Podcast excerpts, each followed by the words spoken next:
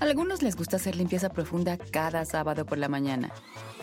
Yo prefiero hacer un poquito cada día y mantener las cosas frescas con Lysol. El limpiador de inodoros Brand New Day de Lysol limpia y desinfecta el inodoro y el cepillo, eliminando el 99.9% de virus y bacterias con una fragancia que lleva tus sentidos a un paraíso tropical. No solo limpies, limpia con Lysol. Con Verizon, mantenerte conectado con tus seres queridos es más fácil de lo que crees. Obtén llamadas a Latinoamérica por nuestra cuenta con Globo Choice por tres años con una línea nueva en ciertos planes al Nemer. Después, solo 10 dólares al mes. Elige entre 17 países de Latinoamérica como la República Dominicana, Colombia y Cuba. Visita tu tienda Verizon hoy. Escoge uno de 17 países de Latinoamérica y agrega el plan Globo Choice elegido en un plazo de 30 días tras la activación. El crédito de 10 dólares al mes se aplica por 36 meses. Se aplica en términos adicionales. Se incluye hasta 5 horas al mes al país elegido. Se aplican cargos por exceso de uso. Pitaya. Es Chiapas. Un grupo armado se lleva a 16 servidores públicos para exigir la destitución de tres mandos policíacos. Ese secuestro ocurre con armas largas frente a otros automovilistas y cuando el sol ni siquiera se ha ocultado. Y nadie se opone y nos enteramos por una grabación hecha a poca distancia. El poder de este grupo criminal es tan aplastante que amordaza al gobernador Rutilio Escandón. Y la normalización de esta violencia llega a niveles tan crueles que el propio presidente López Obrador propone como solución acusar a los criminales con sus mamás. Hay 16 familias sumidas en la incertidumbre y el terror, presidente. Y un mal chiste es su respuesta. ¿Esa es la respuesta de un jefe de Estado? ¿De nuestro jefe de Estado? El contexto de Chiapas es el mismo desde hace décadas. Zonas de alta marginación huérfanas del gobierno municipios comandados por paramilitares y cada vez más regiones tomadas por el crimen organizado. Su condición fronteriza convierte a Chiapas en un terreno de disputa entre los carteles de Sinaloa y el Jalisco Nueva Generación, y también para pandillas como las Maras. No importa si la estrategia es la guerra contra el narco o si es de abrazos no balazos, Chiapas es un hervidero de criminalidad, de extorsiones, de maltrato a migrantes, de narcotráfico y mucho más. Rutilio Escandón sabe lo podrido que está Chiapas y es incapaz de mover un dedo. Se llevaron inicialmente a 33 empleados de su Secretaría de Seguridad, pero luego este grupo armado se quedó solo con 16, 16 hombres. Horas después se difundió un video donde las víctimas dicen que su liberación depende de la destitución de tres mandos policíacos. Y luego, en otro video, se les ve hincados, sin mirar a la cámara, aturdidos. Llenos de pánico, repiten una y otra vez la frase, por favor, no tenemos que pagar justos por pecadores. Tras el secuestro, las horas siguieron pasando y las familias de las víctimas seguían sin respuesta. Desde el gobierno federal y el estatal había información contradictoria. Unos hablaban de liberación, pero nadie, absolutamente nadie daba la cara. Hay 16 familias angustiadas, hombre. Padres, madres, hijos, hermanos, que con todo su dolor sacaron fuerzas para bloquear el paso frente a la Secretaría de Seguridad y así conseguir respuestas. A ellas, a ellos, les han marcado ya la vida para siempre, porque déjenme darles un dato importante. Los 16 trabajadores secuestrados estaban en ese camión y en esa carretera por un solo motivo. Era el transporte que los llevaba a casa luego del trabajo. Insisto, hay 16 familias que nunca van a volver a vivir igual, porque la violencia es esa herida que el cuerpo siempre recuerda. Varias de esas familias hablaron con algunos periodistas y sus palabras son la encarnación del abandono del gobierno, de la orfandad. Las esposas, las hermanas de las víctimas hablan a las cámaras, lloran, pero dirigiéndose al grupo armado. Piden que liberen a sus papás, a sus hermanos, sus esposos, a sus hijos. Una de ellas ruega que su familiar sea liberado porque está enfermo y necesita su medicamento o se va a poner muy mal. Esa escena, esa escena retrata la forma en que las víctimas consideran que están absolutamente en manos de los criminales que sus familiares salgan vivos. El escenario de un gobierno de autoridades efectivas que logren la liberación ni siquiera aparece como una posibilidad. En Chiapas, el puente entre el gobierno y las víctimas está hecho cenizas. No puede ser de otra forma luego de tantos años de orfandad, de abandono y de silencio. Saben que el gobierno estatal los ha dejado solos. Rutilio Escandón, ese hombre por el que votaron los chiapanecos, se ha escondido en el silencio deja a las víctimas consumirse en la incertidumbre. Y el gobernador, el gobernador ya se rindió.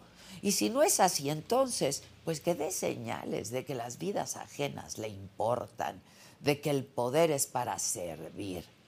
Y el presidente, Andrés Manuel López Obrador, que dice que pone primero a los pobres, usó su enorme poder, su gigantesca tribuna cada mañana en Palacio Nacional para decir que iba a acusar a los criminales con sus mamadas. ¿De verdad, presidente? ¿Ese es el presidente que prometió sacar de la miseria al sureste y pacificar al país? Acusándolos a los criminales con sus mamás. El presidente de los 30 millones de votos, el presidente de los 150 mil asesinatos, ese es el presidente que el sábado va a celebrar cinco años de haber ganado las elecciones. Y nos va a decir que hoy estamos mejor, aunque en Chiapas el dolor queme hasta la entraña. Yo soy Adela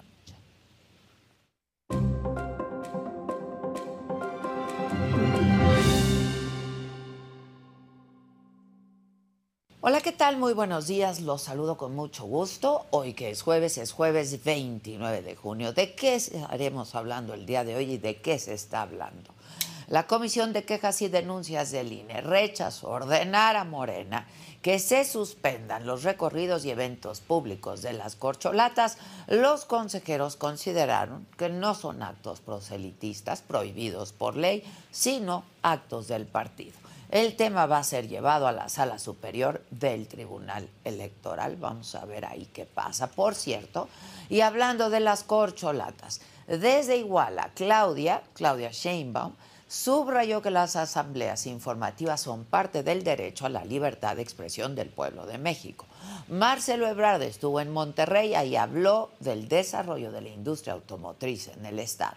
En Guaymas, Adán Augusto López dijo que el proceso de elección del candidato de la oposición es una pantomima. Y de visita en Chiapas, justamente, Ricardo Monreal recomendó al gobernador Rutilio Escandón no negociar con el crimen organizado. En otros temas, en Guerrero, siete policías municipales de Tasco fueron localizados con vida luego de pasar más de una semana secuestrados. En Chihuahua, un enfrentamiento en Huachochi dejó ocho personas muertas, entre ellas el presunto líder local del cártel de Sinaloa. En información internacional, la Guardia Costera de Estados Unidos informó que fueron encontrados presuntos restos humanos en los fragmentos del Titán, el sumergible que se dirigía al Titanic, pero que implosionó. En los otros temas, la cantante Madonna es hospitalizada de emergencia y murió mi querida, admiradísima Talina Fernández, una mujer que siempre, siempre amó profundamente su trabajo y sobre todo, por encima de todo, la vida. la dama del buen decir, la dama de ese corazón grandototote y noble. Descanse en paz, mi querida Tati.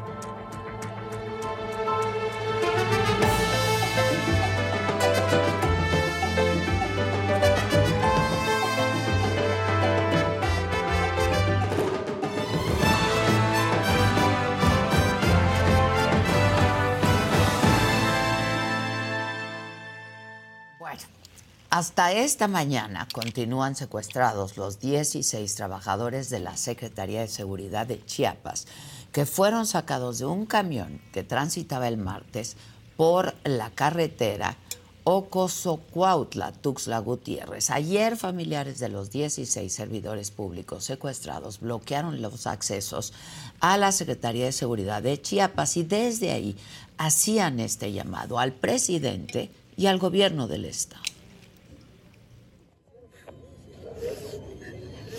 Señora, que nos diga, ¿quién desapareció? ¿Quién desapareció? Mi hermano. ¿Quién es su hermano? César. ¿Qué Yo tiene quiero César? pedirle al presidente de la República, a nuestro gobernador, que por favor intervenga. La delincuencia está pidiendo, y lo vieron creo que toda la nación, en un video donde piden tres puestos de esta secretaría. ¿Por qué no lo hacen? ¿Por qué no ponen a otros funcionarios para que nos devuelvan a nuestros familiares? Todos estamos aquí, los, los dolientes, hermanos, hermanas, esposas, hijos. Por favor, señores, hagan algo. Yo trabajo en esta secretaría y no me da miedo dar la cara por mi familia, por mi sangre y por mis compañeros. Le suplico, señor presidente de la República y señor gobernador, haga usted algo, hagan algo los funcionarios de esta secretaría. ¿Dónde está su unidad de inteligencia? ¿Dónde están sus áreas de apoyo para localizar a los compañeros? Por favor. Justicia, justicia. En Palacio Nacional, el presidente fue cuestionado sobre este secuestro masivo y dijo esto. Lo mejor es que los liberen. Si no, lo voy a acusar con sus papás y con sus abuelos. Este secuestro sería una venganza del cártel Jalisco por otro secuestro, el de una mujer llamada Nayeli, que fue sacada de su casa en Tuxtla Gutiérrez el fin de semana por miembros del cártel de Sinaloa.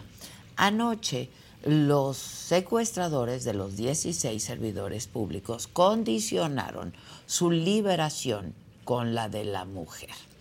Pero bueno, eh, quien tiene el pulso exacto de lo que está pasando en Chiapas, de este último terrible evento, es Ángeles Mariscal y nos enlazamos con ella ahora vía telefónica y es periodista del portal Chiapas Paralelo. Ángeles, ¿cómo estás? Buenos días. Buenos días, Adela. Pues buenos días a tu auditorio. Y bueno, en relación a, pues a lo que estás planteando ahorita sobre estas versiones que finalmente se dejan llegar por parte de los grupos del crimen organizado, pues desafortunadamente han sido las que han permeado la agenda pública porque en este caso pues la autoridad no ha sido clara en explicar bien a bien cuál es el diagnóstico que tiene y qué es lo que se está en juego ahorita. Lo que sí es claro y de manera muy evidente, aun cuando se ha negado pues por parte de la autoridad durante mucho tiempo, es la fuerte presencia de grupos de crimen organizado aquí en el estado, quien en este caso, en el caso de las 16 personas trabajadores administrativos de la Secretaría de Seguridad Pública, están siendo utilizados como rehén. Eh, vimos en un primer video que estos mismos grupos del crimen difundieron ayer a través, pues filtrándolo con varios medios de comunicación y en sus redes sociales pedían la destitución o piden primero, dijeron, la destitución de tres personas, entre ellos el subsecretario de Seguridad del Estado, Francisco Orantes Abadía, y de otras dos personas, uno encargado de la policía fronteriza. Hay que ver aquí también que la frontera es un lugar estratégico pues para los grupos del crimen, y bueno, de la Policía Estatal Preventiva. Eso fue en un primer momento. Después en otro video que también, pues no, no, yo no tendría la certeza de ver si es real, si no es real, en fin, en real en el sentido de que realmente provenga de estos grupos o no, porque pues tampoco tienen como una estrategia muy clara de decir nosotros nos asumimos como tal y este va a ser nuestro medio de comunicación. Bueno, ahí mezclan la situación del secuestro de una cantante eh, Nayeli 5 y dicen o rumores, porque no hay una versión oficial ni tampoco de su propia familia, de decir pues que ella había sido secuestrada por el grupo este del bando contrario, el cartel de Sinaloa, por presuntos vínculos de relaciones que pudieran tener amorosas. O sea, ha sido una serie de situaciones de rumores que se han manejado y de ausencia de una versión oficial para ver realmente cómo está la situación. Y bueno, el hecho lamentable que se está viviendo acá es pues ya la, el que la población sea un rehén directo de estos grupos, como insisto en el caso de los 16, las familias, como escuchamos en el testimonio pues de quienes se han atrevido a hablar, porque hay quienes no se han atrevido, la, la autoridad les pidió a las familias que no hablaran con periodistas, que se mantuvieran al margen, que ellos iban a negociar e iban a ver su liberación. Sin embargo, eh, pues ayer también se filtró, en este caso tenemos entendido por algunas autoridades de gobierno que ya habían sido liberadas las 16 personas. Esto fue falso, a pesar de que pues, lo llevaron varios portales nacionales, y eso enardeció aún más a las familias porque evidentemente no están recibiendo información, porque ellas no se sienten seguras del papel de la autoridad. Y bueno, las familias incrementaron las acciones de protesta. Ayer bloquearon el libramiento sur de la ciudad, es una importante avenida, y después bloquearon la entrada poniente de la capital. Hoy desde las 7 de la mañana también nuevamente bloquean la entrada a la capital, porque dicen es la única forma en que ellas pueden ejercer presión y, y no dejar pues que la autoridad actúe de manera donde no es clara respecto a la liberación de estas personas. Los familiares también se cuestionan por qué permite la autoridad que permanezcan, que permanezcan estos tres funcionarios que han sido señalados, no de ahorita, sino en otros videos, eh, también por parte de los grupos del crimen organizado, como de ser copartícipes con uno de los cárteles. Pero repito, pues estas son las versiones que los grupos del crimen organizado han vertido, ¿no? No hay una postura oficial. Y bueno, el caso es que hasta ahorita, hasta hoy a las 9 de la mañana, pues aún no se tiene noticias de qué está pasando con estas 16 personas secuestradas. Eh, tenemos entendido que ha habido fuertes operativos en ranchos, en algunas carreteras y en algunos lugares estratégicos en la zona centro del estado, en tres municipios que son Cintalapa, Jiquipilas y Ocosocuautla, donde pues también eh, la población ha visto que ahí hay lugares con fuerte presencia del crimen organizado, con propiedades y donde también han habido algunos operativos policíacos, incluso uno la semana pasada, donde, no, antepasada, donde pues ahí fueron repelidos por estos grupos, ahí hubo dos personas fallecidas, uno de ellos un personal de la Guardia Nacional, pero pues habla de la situación que están viviendo y sobre todo ahora de las familias, la desesperación de las familias para pedir que la autoridad intervenga y pues las familias quieren este este cambio, ¿no? Este cambio que están pidiendo los, los grupos del crimen, en este caso quienes aparentemente son el cártel Jalisco, de la destitución de tres funcionarios a cambio de que liberen a los 16 y repito, después otro tercer eh, video dado de manera anónima, donde ya involucran a, esta persona, a esta mujer, Nayeli 5, de estar pues como parte de la negociación, la liberación de ella como parte de la negociación. Y bueno, seguimos esperando la, la versión ahorita oficial para ver cómo están las cosas hasta este día. ¿No? Y cuál ha, sido el, cuál ha sido el avance de las investigaciones y cómo ven el panorama, sobre todo pues porque de manera muy evidente la narrativa la están ganando los grupos del crimen con estos videos que están filtrando. Pues sí, sin duda, porque pues el gobernador del estado no ha dicho nada, ¿no? No, no ha dicho nada en esta ocasión, como tampoco lo ha hecho en otras ocasiones donde han sido situaciones de violencia terribles como fue la de la frontera, donde más de 3.000 personas tuvieron que o se desplazaron ante estas acciones de los grupos del crimen. Tampoco hubo una versión clara. También vimos en San Cristóbal de las Casas, cuando evidentemente se confrontaron, ahí también hicieron ostentación pública pues, grupos de personas fuertemente armadas. Tan, lo único que fue a decir es que había seguridad, se fue pues a tomar un, video que incluso ha sido muy cuestionado, pero de manera de fondo, o sea, explicar qué es lo que está sucediendo, explicar cómo pues esto de manera muy evidente ya ahorita pues estos grupos del crimen organizado están disputándose la zona aquí y están teniendo como reina la población. Sobre esto no ha dicho nada el gobernador del estado de Chiapas. Ahora, eh, ¿se sabe si ya recibieron a los familiares de las víctimas? Eh, disculpa, se entrecortó y no No te preocupes, te preguntaba si eh, sabes si las familias de las víctimas han, han sido recibidas por alguna autoridad. A algunos les gusta hacer limpieza profunda cada sábado por la mañana. Yo prefiero hacer un poquito cada día y mantener las cosas frescas con Lysol. El limpiador multiusos de Lysol limpia y elimina el 99.9% de virus y bacterias. Y puedes usarlo en superficies duras no porosas de la cocina, baño y otras áreas de tu casa. No solo limpies, limpia con Lysol. Con Verizon, mantenerte conectado con tus seres queridos es más fácil de lo que crees. Obtén llamadas a Latinoamérica por nuestra cuenta con Globo Choice por tres años con una línea nueva en ciertos planes al Nemery. Después, solo 10 dólares al mes. Elige entre 17 países de Latinoamérica como la República Dominicana, Colombia y Cuba. Visita tu tienda Verizon hoy. Escoge uno de 17 países de Latinoamérica y agrega el plan Globo Choice elegido en un plazo de 30 días tras la activación. El crédito de 10 dólares al mes se aplica por 36 meses. Se aplica en términos adicionales. Se incluye hasta 5 horas al mes al país elegido. Se aplican cargos por exceso de uso. Sí, ellas fueron recibidas ayer en la mañana, ¿no? Y ahí pues ellas recriminaron esta noticia falsa de que ya habían sido liberados. Después salió un funcionario afuera de donde tenían el plantón, un funcionario de segundo nivel, les dijo que esperaran, que iban a tener otra reunión a las seis de la tarde, no fueron recibidas, después les dijo que iban a ser recibidas a las ocho de la noche, pero realmente pues lo que ellos quieren es información muy concisa sobre cómo va este proceso sí han sido recibidas por funcionarios de segundo nivel, no por la secretaria, no por el gobernador, y pues por eso también un poco la desesperación. Y aquí también quisiera comentarte que hemos pedido de manera muy puntual la lista de las 16 personas que están secuestradas y si no fuera por los familiares que están afuera ni siquiera la autoridad o sabría quiénes se sabría quiénes son en qué trabajaban qué, qué, hacían dentro de la secretaría un poco para pues, para que se vea que son personas inocentes en este caso porque la autoridad no ha dado a conocer esta lista no lo único que dijo pues es que esta información hasta el momento reservada. Entonces eso también habla de la opacidad porque tampoco hay fichas de búsqueda, que es lo que legalmente pues, podría proceder en un caso de secuestro o en un caso de desaparición como este caso. Y pues eso, repito, habla de, de, la negativa a ser transparente en lo que está sucediendo y en reconocer una situación que está sucediendo aquí. ¿Y cómo está la gente después de esto?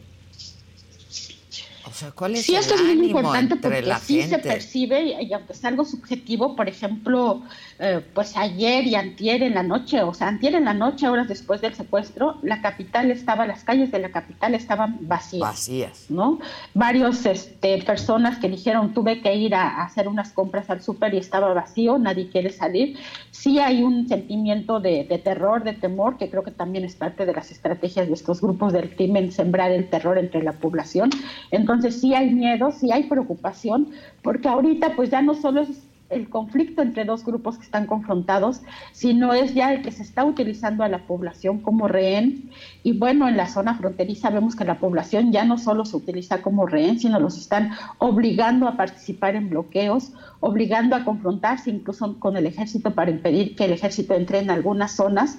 Es decir, ahorita pues la población está ante tres fuegos. Por una parte, pues los dos grupos del cártel y por otra cuando son obligados a participar de alguna manera pues por parte de las autoridades también tienen ese frente abierto y es algo que pues ha denunciado pero aquí por ejemplo en la capital sí hay una situación de preocupación de temor ¿no? Como pues nosotros veíamos solo en las noticias que pasaba en el norte, pero ahorita pues, ayer y antier la población no salió de noche, hubo pocas personas en los lugares y esto hay que también decirlo aquí, esto está afectando el turismo, por ejemplo, en San Cristóbal de las pues Casas, y esto a final de cuentas afecta a la población porque vive del turismo y porque si no llega el turismo, pues ellos no comen, ¿no? Muchas personas eh, pues venden artesanías, trabajan en hoteles, trabajan en restaurantes, viven de las propinas y con estas noticias y con esta situación que está pasando, pues está disminuyendo fuertemente esto y también está afectando su economía.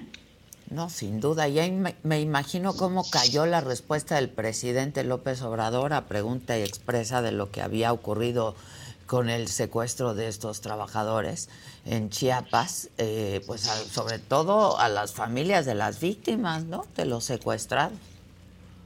Sí, ellos lo consideraron, en la tarde decían como una ofensa, como que no se estaba tomando en cuenta la vida de sus familiares.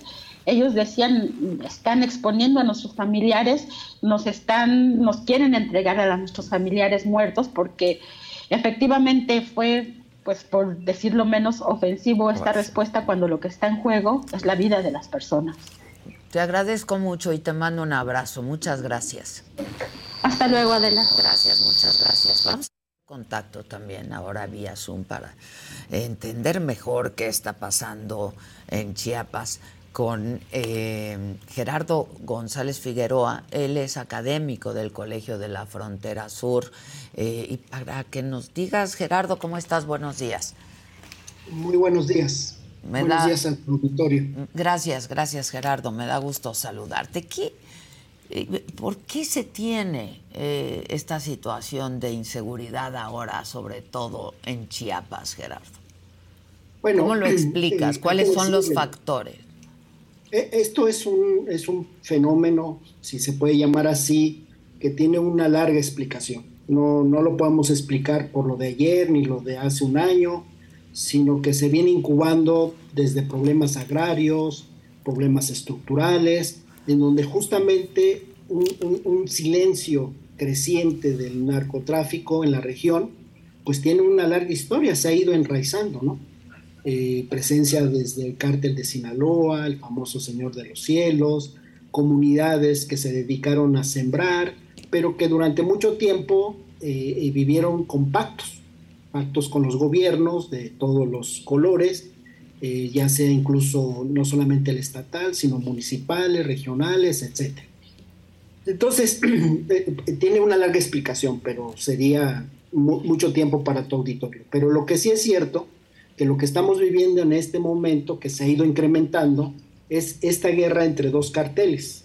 Porque no estamos hablando de un territorio, un municipio, estamos hablando de un territorio que te podría decir tiene implicaciones eh, eh, eh, más allá de la frontera, por ejemplo, desde Guatemala, que de hecho ahí empieza parte del conflicto, desde esta región centroamericana, y que puede llegar prácticamente hasta la frontera norte. ¿Por qué? Pues porque hay drogas, hay armas, hay migrantes, hay trata de personas, en fin, hay, hay, hay en esencia una situación de disputa, de control, y que obviamente implica a personas que se, ya sea que se alían de manera natural o que son obligadas prácticamente a, a pertenecer ya sea como sicarios, como distribuidores. Y que desgraciadamente yo considero que algo que ha afectado o ha agudizado este fenómeno desde hace los últimos 30 años, pues lo que se llama la narcopolítica, ¿no? La, peor asociación que hoy podemos tener es cuando los narcos logran infiltrar autoridades ya sea del Estado, ya sea gobierno, policías, ahora Guardia Nacional, migración, etcétera. Entonces, esto ha, ha dado otro fenómeno terrible que es normalizar. La violencia, desgraciadamente, la normalizamos, la vemos que, bueno, pues como es Chiapas, como hay pobres, como hay indígenas, entonces, o ellos son los productores de, etcétera. Y entonces no, no, no es así, ¿no? Es decir, hay sicarios que vienen desde Centroamérica, hay, hay, sicarios que vienen desde el norte, se les ha apresado incluso en Chamic, en, en varios, en Tuxtla, pero ante la creciente disputa, que es una disputa, como te digo, yo identifico tres ejes impresionantes de disputa. El primer eje es el que está viviendo ahorita justamente el conflicto más grande, que es el eje frontera hasta prácticamente el Golfo, ¿no? que pasa por toda la Panamericana. ¿Qué territorios implica? Pues frontera con Malapa, Chicomucelo, este Comitán, San Cristóbal, va por Tuxtla, Jiquipilas y se va por toda esa incluso zona de las Chimalapas, donde también hay problemas de tala de montes y narcotráfico. Y esa ruta implica narco, etc. Luego otro, otro eje muy complejo que es el que yo llamo Altos Norte, en donde más que carteles eh, eh, operan cédulas que poco a poco han ido incluso eh, provocando unas mayores adicciones porque se están permeando en los territorios indígenas y justamente están teniendo como fuente, entre otros, no solamente a sicarios, sino estas rutas de control, ¿no? incluyendo el bosque, ¿no? como el productos como el carbono, etc. Y un eje muy complejo históricamente, en donde el narco siempre tuvo presencia a través de pistas, y que cada vez ha ido permeando territorios, ¿no? Y territorios de impunidad, porque nuestra frontera desgraciadamente es una frontera porosa. Sí. Es una frontera donde hay controles, pero muchas de estos controles pues, no sirven más que para extorsionar, casi diría eso. Entonces, este, fenómeno hoy, lo que estamos viendo de estos tres, obviamente está el del Pacífico, etcétera, porque a veces el conflicto se eh, incrementa en el Pacífico, otras veces hacia la parte norte, pero hoy lo que estamos viendo es justamente este territorio estratégico. Es sumamente el quien, quien vaya a controlar en esta guerra, que quede, que hoy la violencia es tan grande que esto va a ser terrible y que desgraciadamente implica a las personas, porque son las, somos las víctimas, la sociedad es la víctima de todo esto, ¿no? Estamos entre varios fuegos, los fuegos de las violencias eh, estructurales, familiares, este, de la pobreza, de la del racismo, que eso no cambia, no ha cambiado, pero además este fenómeno de la violencia, que es una violencia a veces poco explicable, ¿no? de gente que se atreve a descuartizar, este, ir en moto y darle un balazo en la cabeza al enemigo o al, al colaborador, qué sé yo. Entonces, que nos pone en una situación muy compleja en la cual evidentemente somos, somos diversos actores no solamente que la sufrimos, sino que también tenemos que asumir responsabilidades como la academia, pues para justamente decir esto obviamente no está bien, hay, una, hay víctimas y en este caso estamos viendo hasta venganzas que implican a personas que son trabajadoras, como pasó con, en San Luis, en otros lugares, y que, y que desgraciadamente viven ante la incertidumbre de saber si van a vivir. Este, sí, y hay otros factores, ¿no? Este, bueno, esta lucha entre, entiendo, pues estos, ah, estos dos cárteles, ¿no? El cártel Sinaloa, eh, el cártel Jalisco Nueva Generación, en este caso.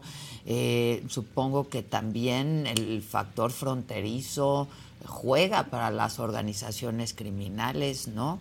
Este, yo, yo te preguntaría, Gerardo, pues, ¿qué, qué, nos dice la ausencia de Rutilio Escandón en todo esto? Bueno, no, no, es la única. En general, la, la, ausencia viene también, es de, creo que un momento de transición en el 2000 donde más o menos se atendieron ciertas causas, ¿no? Pero de ahí eh, eh, hay, como una pues sí, una forma de ver el gobierno desde un, el poder, así es, se pone en una piedra, ve las situaciones como la quiere ver. Y en el caso de Rutilio, pues él ve el, vaso medio, medio, medio lleno, diría yo. ¿Por qué?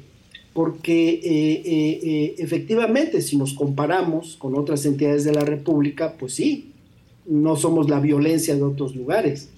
Pero el problema no es eh, eh, si la violencia es más o es menos. Sí, sí, sí. Ah, hay un problema latente ahí, ¿no? No importa si es una persona. Aquí el problema es la inseguridad, la impunidad. Es de larga data la impunidad en Chiapas. La injusticia en Chiapas es estructural. Tenemos presas, presos, tenemos este, problemas agrarios. Es decir, la justicia en Chiapas no solamente es, es lenta, sino que prácticamente es inexistente. Entonces llega un gobernador bajo la perspectiva de cambio y en esa perspectiva de cambio pues está rebasado prácticamente por, por, estas situaciones de carácter estructural. Entonces salen a explicar como que pensando que eso nos va a calmar. Y realmente lo que nos debe de calmar es buena información, no de las redes, sino información desde el Estado. Sí, ayer de hecho yo eh, acciones concretas. Ayer, de hecho, decíamos que ya habían sido liberados porque este, había salido esa información de que ya habían sido liberados. Y pensamos, hay rumores de que viene desde el propio gobierno del Estado. Exacto. ¿no? Y lo das por bueno, ¿no? Como periodista, pues lo das por bueno. Exacto. Ahora, en los análisis, lo personal no nos sirve, no nos sirve pensar en el presidente como persona, Rutilio, secretaria de gobierno, no sirve. Lo que sirve es las políticas, las estrategias, ¿no? Y obviamente muchas de las estrategias que se están utilizando en cuanto a la violencia, no todas, porque digamos, hay un esfuerzo sobre el tejido social, hay un esfuerzo, digamos, en ese sentido, pero no, no, no es de lo que estamos hablando. Aquí estamos hablando de, de, de que tanto policías, eh, el mismo ejército, todo, porque además aquí lo que sabemos es que tienen la radiografía de los actores que están provocando la violencia, ¿no? El señor de los caballos, el caso de esta bailarina, así quienes son de alguna manera colaboradores. E, e, esa radiografía la tiene la inteligencia militar, ¿no? Entonces, obviamente se pueden implementar acciones preventivas en donde ahí sí la responsabilidad, porque yo no veo culpables nunca en mis análisis, sino que en las responsabilidades el Estado carga con una, o sea, obviamente las víctimas, y hay que ser solidarios con las víctimas, las víctimas lo que están pidiendo es una intervención, pero una intervención que garantice la vida. Y eso solamente va a ser efectivamente con acciones concretas en el territorio no a corto, mediano y largo plazo, no, no, no, no, inmediatistas, ¿no? Entonces ahí es, ahí es donde la figura de Rutilio, pues obviamente no es la correcta, no, no, no están actuando de frente y creo que tienen esa responsabilidad como gobierno, como Estado, efectivamente de hacer acciones que, que, nos lleve a no normalizar lo que estamos viviendo. ¿no? no se trata de que la frontera norte haya más muertos y aquí no, Aquí hay muertos y hay desaparecidos. Y te estoy diciendo de algo que ha venido pasando no ayer. Los desaparecidos, las muertes vienen desde antes de la pandemia. Fueron muchas silenciosas, pero vienen desde antes de 94, vienen desde la década de los 70, porque hay problemas agrarios, hay disputas internas, hay, hay guardias armadas que llamamos. Sí, es complejo, ha sido complejo desde hace muy, muy complejo muy complejo. No es que mañana vaya, meta al ejército, no, es obviamente de una serie de situaciones que permitan justamente a las personas de esos territorios que transitábamos de manera normal, ¿no? Por ejemplo, nosotros ya hasta hacer trabajo de campo es imposible. No podemos mandar a nuestros estudiantes a hacer trabajo de campo porque los vamos a mandar a lugares en donde seguramente van a tener muchos problemas. Entonces, está repercutiendo, ya te lo dijo Ángeles, repercute en el turismo, repercute en muchas cosas. E insisto, no se trata de que efectivamente a lo mejor no son las muertes de Guanajuato, que es el primer lugar. Sí, sí, bueno, pero cada lugar tiene una realidad distinta y cada lugar tiene que en esa realidad, lo que quiere la sociedad en su conjunto, indígena, no indígena, urbana, rural, turística, ¿no? Lo que queremos es vivir en territorios donde antes podríamos transitar libremente y no a partir de las 4 de la tarde prácticamente no transitar o en lugares donde hay prácticamente toques de queda, porque el crimen organizado, y eso es lo que sí hay que decirlo, a controla en disputa gran parte del territorio, al menos en este caso de la entidad. Ya.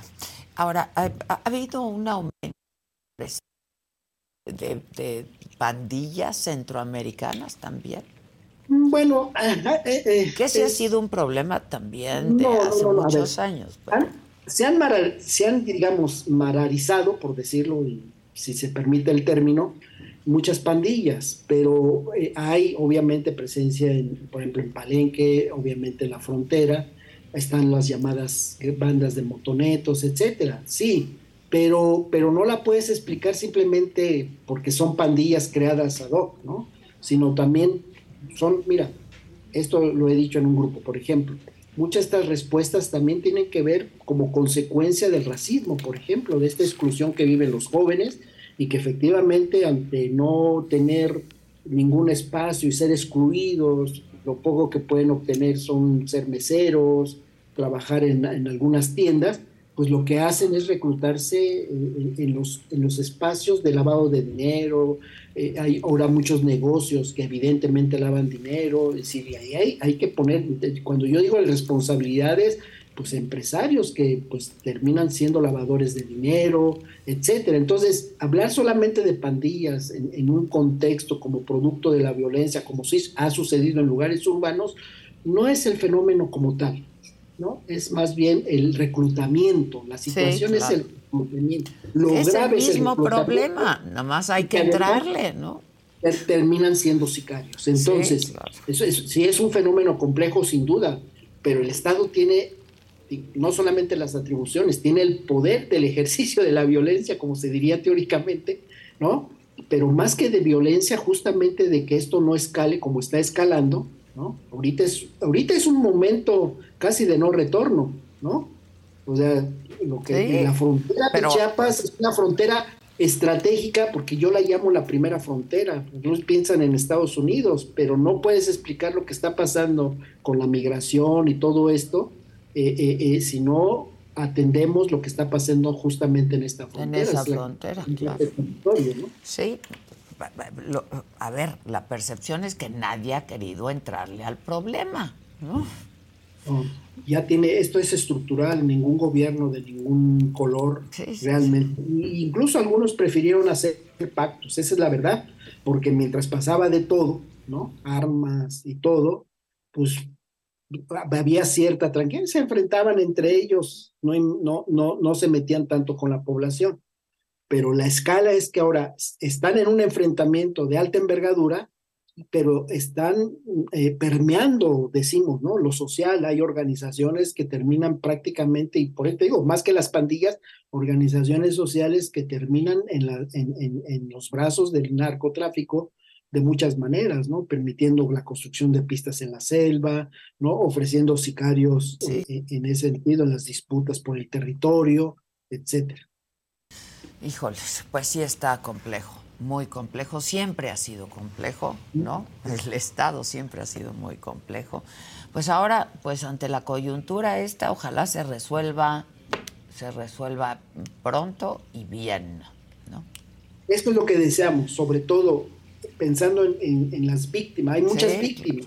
hay desaparecidos en frontera, en la zona de Chamica, hay desaparecidos en Comitán, hay desaparecidos en San Cristóbal, en Tuxtla, en Jiquipila, es decir, eh, no estamos hablando solamente de, estamos hablando de lo que es visible, ¿no? Un secuestro de, 16 personas, ¿no? En, un contexto de una violencia exacerbada, en un contexto obviamente de violencia política, etcétera, etcétera. Entonces creo que ahí es donde la sociedad no solamente tenemos, tenemos que preguntarnos en qué coadyuvamos, en qué coadyuvamos también. Sin duda.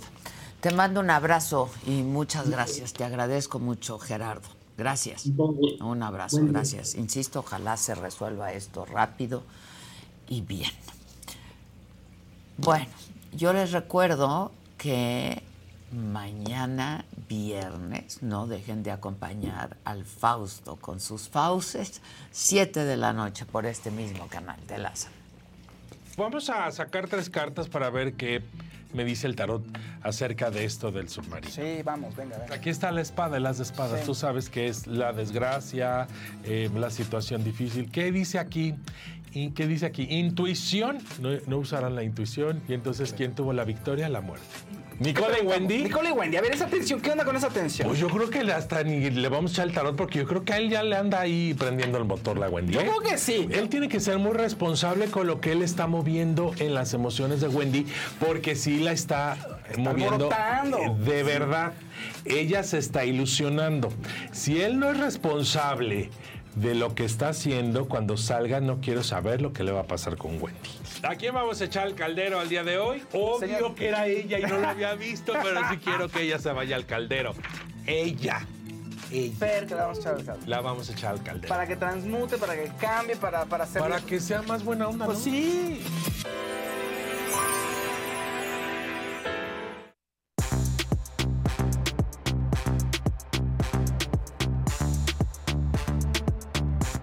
Buenos días. Buenos días. ¿Cómo estamos hoy? ¿Todo chido? Todo, chido, nomás no nos vayan a acusar con sus mamás. No. De sus No, no, no. Sí, sus papás. Yo no tengo, Sí, ¿no? pero.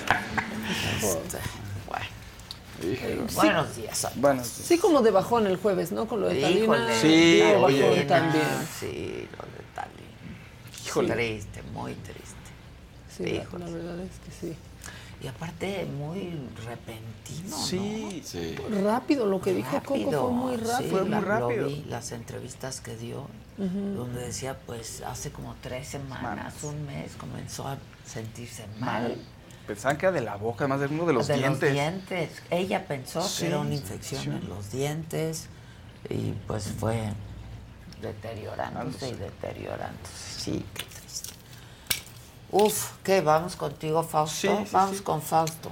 La que sigue, por favor.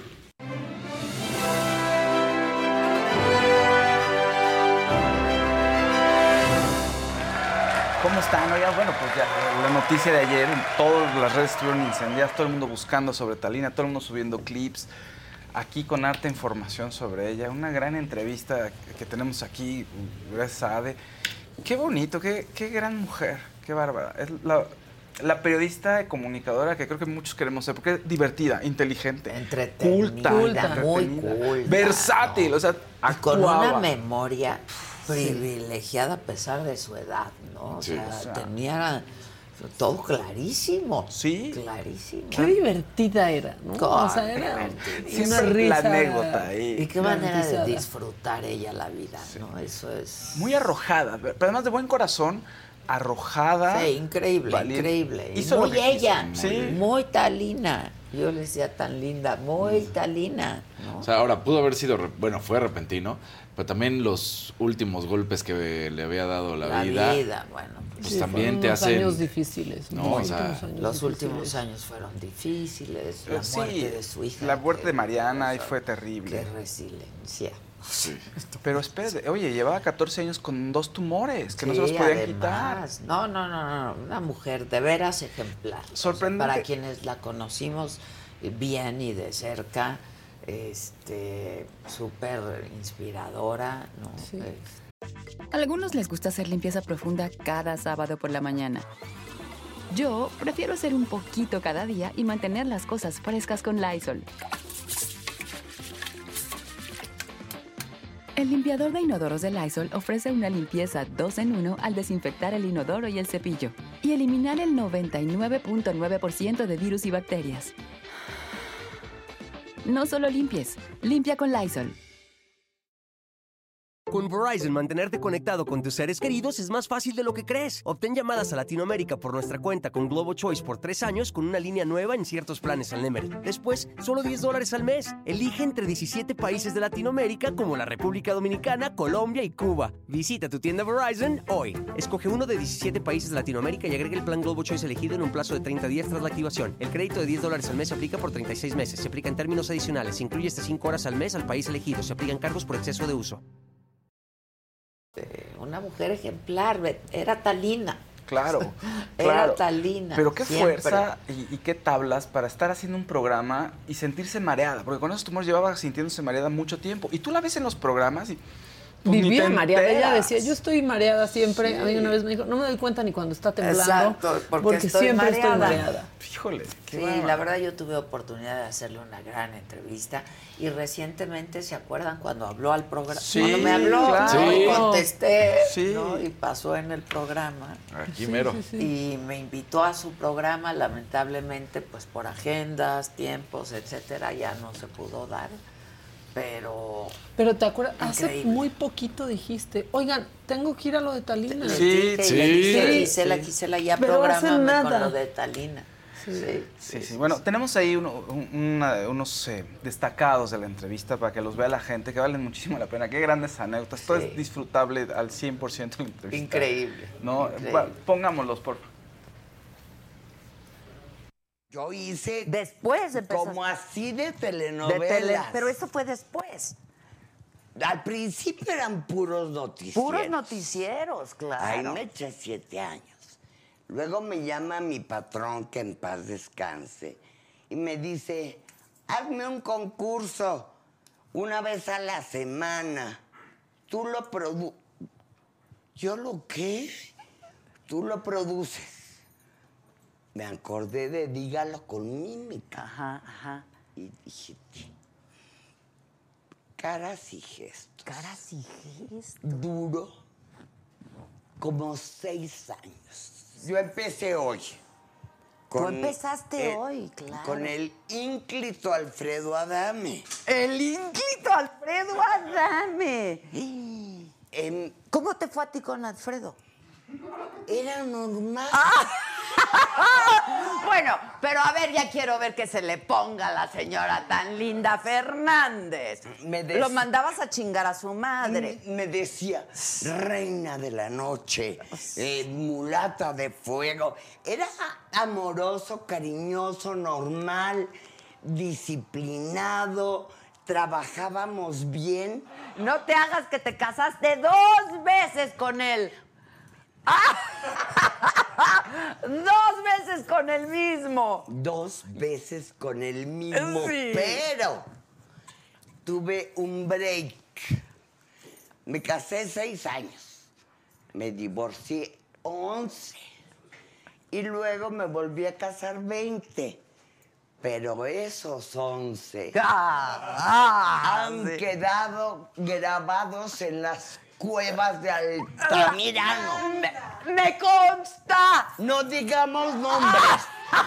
No, no, no. Yo tengo que agradecerle a Alejandro Esos 11 años. esos 11 ¡Claro! años, que fueron los más felices de mi vida y tú lo viste. Yo lo vi. De, de cerca. Bueno, he sido muy enamoradiza. Mira, cuando Pero se han enamorado mucho de ti también. Los hombres que te han amado, te han amado mucho, Talina. Pues Sí, es, sí. es que si no les pellizco Yo- pero mira, ah, yo nunca se me va a olvidar un día que me dijiste de alguien, a ver si te acuerdas. No, Micha, no, ese lo tiene, mira, así. No, pero no podemos, no podemos decir, no, Mecha, no podemos decir de quién se trató porque se caería. Se cae Se- todo, todo, bueno, se derrumba, se, Se derrumba el planeta. Pero ¿cómo me hizo reír? No, Micha se vale madre, mira, lo tiene así. No, Bueno, yo dije, pero no, me, ya. me- me estaba refiriendo a su corbata. Exa- Exactamente, exactamente. Pero le diste vuelo a la hilacha, ¿verdad? Fuiste muy enamoradiza. Muy. Mi primer amor fue un niño que iba vestido de pasto. Y yo ¿De qué? de rosa, Ah, de la flor. Sí, sí, sí. Y entonces yo tenía cuatro años. Y lo vi de pasto que combinaba con, Con la rosa, flor. claro. Y nos pararon los papás así. Y nos tomaron una pichur. Porque él era bello. Y yo no, no, estaba pasaderita. Pasaderita, guapísima, Pasaderita. Talina, Yo era siempre. guap, guap- de hab- Guapísima De haber mujer. sabido, cobro. ¡Claro! ¡Claro! Una mujer que ha disfrutado mucho la vida eres tú, Talina. Yo siempre me acuerdo, hace muchos años no te veía, pero ah, siempre te veía, Siempre de buen humor. pero apasionada por la vida, muy apasionada por la vida, ¿no? Así Comiéndotela, fue. comiéndotela. Mira, yo estudié enfermería Sí, sí. con el objeto de que la gente que yo veía se riera. Porque soy chisparrina. Es muy chisparrina. Muy chisparrina. Pero Dios dijo, tú, pa' acá. Y me puso donde pudiera llegar A más, a mucha a más gente. gente Ayudar. con el corazón. Sí, sí, sí. sí. Tú sabes que lo he hecho siempre Toda así. la vida, toda la Toda vida. la Y vida. generosa y... eh, qué bonito. ¿Y qué crees Qué- que ahorita qué- qué de, vieji- de viejita hasta culta salí? Yo no, sí, no, cultísima. ¿Cuántos idiomas hablas? Cuatro. Cuatro. Alemán, inglés, Francés y y español. español. No es mucho. No, bueno. La mera En verdad. esa época nadie hablaba ni inglés. Bueno, en Televisa nadie habla inglés. ¿Qué tal que los hombres no hablaban? Pero los hombres, Juan los Berrito. hombres conductores no Solo Jorge hablaban. Berry. Jorge Berry y Abraham. Y Abraham, bueno, Abraham, por Porque lo habían ma- mandado. ¿Eh? Pero Jacobo no hablaba inglés. No hablaba inglés, pero hay que decir algo de Jacobo. Yo me acuerdo, Talina, que entrabas a su oficina y a determinada hora estaba tomando sus clases de inglés, ¿eh? Así es. O sea, el señor le metía... Ah, Talina. y varias anécdotas Y me habló tiene. de sus amores. No, muy bonita entrevista. Pues ya me quedé En yo. el chat perdón. causó sensación. ¿Y esos 11 años? Ah, Y sí. esos 11 años. Oye, yo me quedé con la duda, ya no. Tuvo otro gran amor también y me lo platicó ahí. Digo, yo ya lo conocía de su gran amor. Pues es que trabajamos juntas, oficina con oficina. Me quedé con la duda, ¿por qué sentías? Y ella también, que Jacobo como que no, no, le, no eran sus favoritas. ¿Te acuerdas que dice ella en la entrevista? Y tú también dijiste, yo tampoco. Pero yo dije, ay, díganme más, cuéntenme más, pero ya no se no acuerdan. éramos. nada más. Porque era muy claro. Era muy fácil, pues, Nada ¿no? más. Sí, no éramos. Que era difícil, dice ella, además. Muy ¿no? difícil. ¿Sí? Bueno, en Cerrado. este video donde ella por coincidencia, de verdad no hay reportero sin suerte, que estaba viviendo en Ahí Tijuana, ¿no? Claro. No existe reportero sin suerte. Que es uno de los momentos más- Pero lo hizo impecable. Todo lo Sí, pero Impecable. Jacobo Lo de Colosios. y dijo, métete, Talina, métete. métete, No, dile no, que no, vas no, de. Televisa de noche. Ahí dijo métete. también, ¿no? En la entrevista, yo me acuerdo que le dejó de hablar Diana Laura, la que era esposa Pues de, de Colosio, por haberse Sí. metido por haberse así. metido, sí. Cuando ella da esa información, pues es uno de los momentos importantes en su carrera como periodista. Muy, muy importante. Claro. Todos nos acordamos Y lo hizo lo que estábamos bien. haciendo. Es que Talina hizo de todo. De todo. De Sí. todo.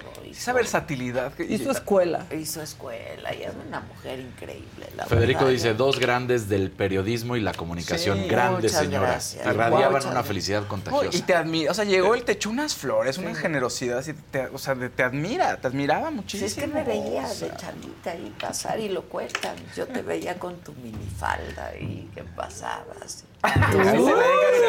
Era súper generosa ella, ¿no? O sea, Yo me la acuerdo que verdad. regalaba su ropa, Sí. ¿no? Pero la Este, vida- Mara le- tenía una relación también muy cercana con Mara, Patricia Castañeda. Era muy generosa, muy... eh, eh, Es padre, un- era Pero una qué- mujer muy padre. La vida, la vida es maravillosa y es cabrona. O sea, es generosa, con un corazón grande, siempre, ¿no? ¿Y qué padece la familia? El corazón. O sea, su hija, Pato, también tuvo que este, operarlo porque tenía un problema en el corazón. Ella también.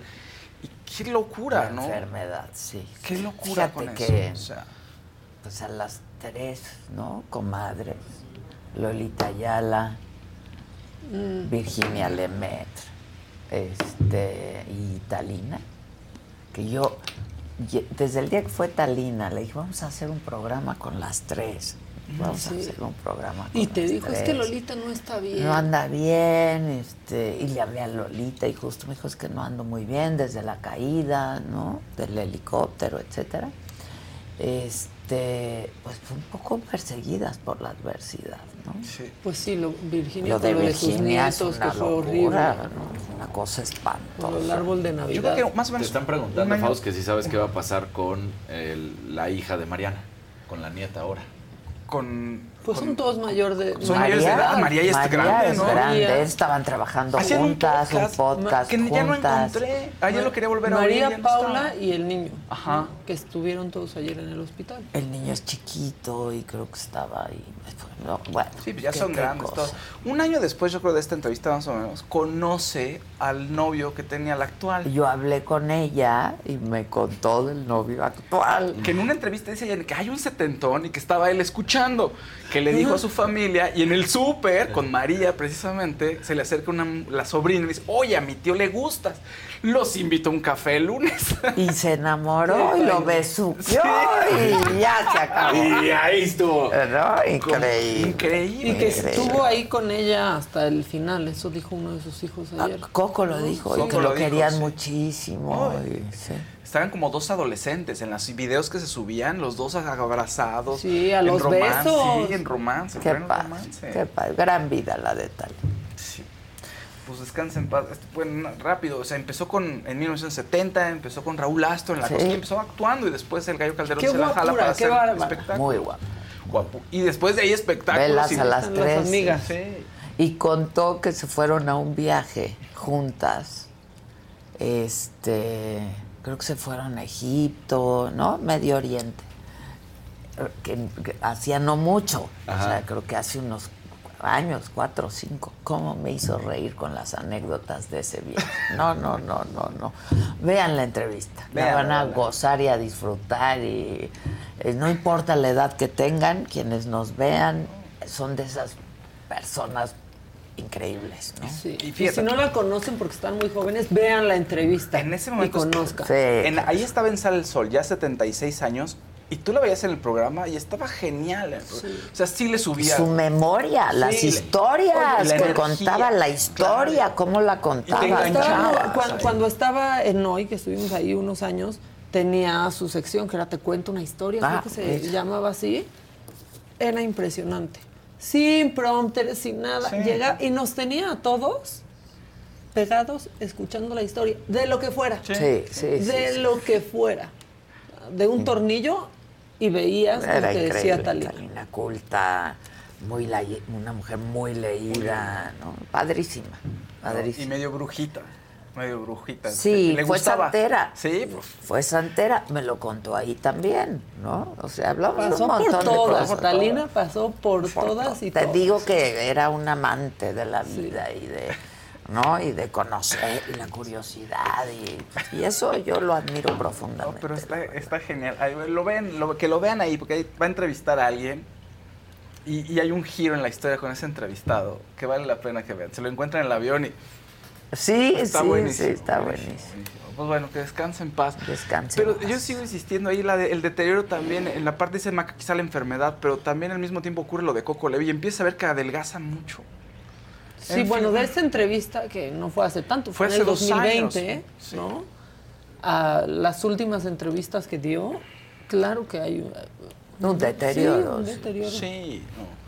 Bueno, oigan, en otras noticias que también conmocionaron a la gente, al- a los fans de la música, pues Madonna estuvo gravísima También, en el sí. hospital. El 24 se fue al hospital porque al parecer llega, en su casa la encontraron inconsciente. Entonces llamaron ahí a la- bueno, llamaron a las ambulancias, se fue al hospital, la intubaron y estuvo eh, cuatro días ahí con una bacteria súper agresiva. Ya está bien, o sea, todavía está bajo cuidado médico, lo dijo su manager, y que va a ir contando lo- los avances y los pormenores de la situación conforme se vaya teniendo la información. Y también, pues bueno, canceló los conciertos que tienen estos días. Ella, pues seguramente va a estar en un mes, seguramente otra vez tocando y cantando para todo el mundo, pero ahorita sí, pues le, le agarró por sorpresa y muy feo, ¿no? Intubada en el hospital, por lo menos un día estuvo así. Pero bueno, ya está bien. Pues Ya nos ya ire- iremos enterando ¿Y qué va a pasar con sus fechas. Eh, lo va a no, pa- una pausa, una pausa hasta que reagendan ¿Qué todas las tiene? fechas. Madonna seis- dicho. 6-0, Sí, ¿no? 60. Sesenta. No, No, hombre. un poquito más. A ver, espérate. ¿Más? No, sí, más. Espérate, te, ahorita te digo. Tiene Seis, 6. alto. Seis, cuatro. 6, 4. Seis, Sí, cuatro. 6, 4. Está joven. Muy joven. Muy Súper joven. joven. Muy, muy joven. Sí, sí. Pues una Y bacteria Cher muy agresiva. 77, porque aquí sale. O sea, Cher, Cher ahí también, va ¿eh? Cher intocable en otro nivel de ser humano. Sí, sí, sí. No, Cher también, fabulosa, fabulosa. Ya está pues a un mes de 65, agosto 16. Madonna. Madonna. Oigan, quien, pues la verdad es que lo gozó y fue un evento muy, muy importante en el Vaticano, pero la tundieron en redes, fue Carla Morrison. Resulta que el Vaticano organizó un, un evento para una colección de arte moderno e invitó a 200 artistas internacionales, pintores, escultores, músicos, actores, cineastas, y Carla Morrison fue. Dice ella, no soy, pues no soy católica, pero pues ahí estaba, según, dice, porque yo compongo con el corazón y soy muy espiritual, y estaba muy contenta y subió su ¿Y foto. por qué la tundieron? claro, con ese encubridor de pederastas, claro, este, ¿tú qué estás Ay. haciendo ahí? ¿Qué espiritual si estás con el Papa, no? ¿Ves esos horrores que ha cometido la iglesia? Bueno, en- hubo gente que la defendió, pero sí recibió muchas críticas. O sea, en su, ahora sí que puedes ver un 50-50 si vas viendo los comentarios en su timeline. Carla Morrison, cuando no está con Ricky Martin, está con el Papa. Sí. Oye, fue Caetano Veloso y grandes artistas. O sea, eh, no es cualquier cosa que le hayan invitado. Pues claro. No es cualquier cosa. De Aparte verdad. es el Papa y es un. Sí. Y ha sido un papa diferente, personaje y además. una Pues mira, personalidad. ¿no? No, bueno, y además, a ver, todo el No, pero eso de evento. encubrir a los pederastas han culpado siempre Juan Pablo II. Y pues la verdad es que De hecho, justo el que ha llegado un poco a poner. Pues Es no, él. él, Francisco. pero a O sea, dejarlo a más. transparentar sí. y hablar de eso. Es él. Y hablarlo. Y hacer enojar a muchos de Y la pedir iglesia. perdón. Sí. y- Sí, claro. Bueno, las artistas que es- estaban ahí porque, dice el Papa, el discurso fue que los artistas con su arte y con esas buenas intenciones crean armonía en la diversidad. O sea, no es para uniformar las cosas, simplemente es para que las diferencias sean armónicas entre nosotros. Entonces fue un mensaje bonito, pero bueno, aún así no se salvó Carla Morrison y está muy contenta, muy emocionada de este momento. ¿no? Muy triste que la gente la haya tundido así nada más, pero... Buah, Eh, buah. eh, qué cosas. La gente tunde. La gente tunde, sí, sí, sí. Eh, en Noticias del Corazón y para los fans del cine, los cinéfilos, Mónica Bellucci y Tim Burton sí andan, ya dijo Mónica Bellucci, sí, ¿Ah, ya somos pareja, ya llevan mucho tiempo saliendo. A la gente le encanta, los ves en las fotos, casi casi el beso, el apapacho, pero no han confirmado. Entonces hasta que uno dice, sí, sí andamos, o hasta que hay un beso, la gente está contenta Ah, y tranquila. ya. Sí, bueno, ahora esperemos y todos queremos que Tim Burton haga películas con Mónica Bellucci, sea su musa, que eso suele pasar con las parejas de artistas y de cineastas.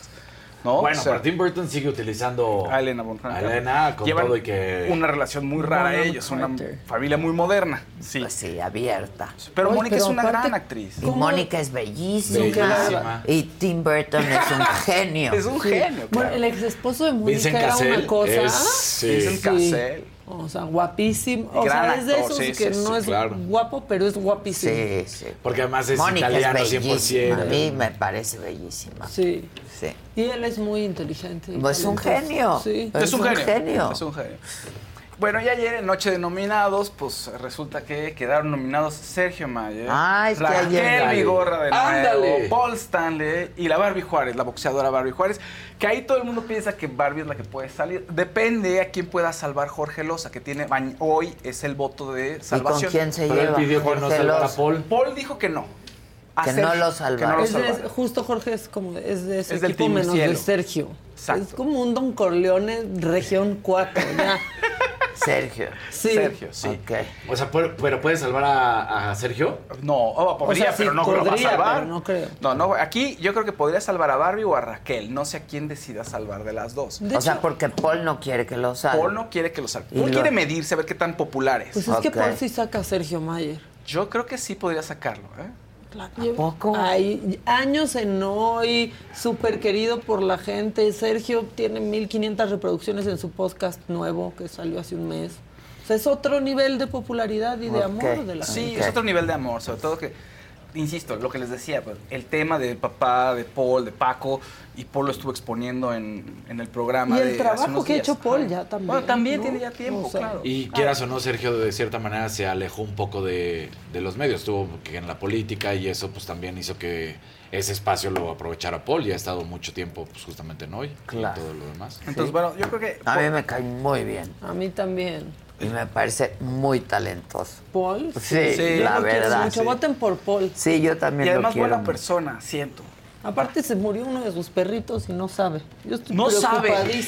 En las fotos uno de los de los personas Porque o de los momentos más importantes son sus perritos y lo puso ayer, entonces no sabe que se murió. Ah, salió eso en las fotos. No, ya me Va a sufrir mucho. Sí, le va a sufrir. No, no, le va a sufrir. Entonces yo creo que sale Barbie Juárez probablemente. Depende a quién. A ver, vamos a ver a quién salva Jorge, ¿no? Pero bueno, pues ahí está. Que eh, salve a Barbie y yo creo que Raquel también la puede librar contra Sergio.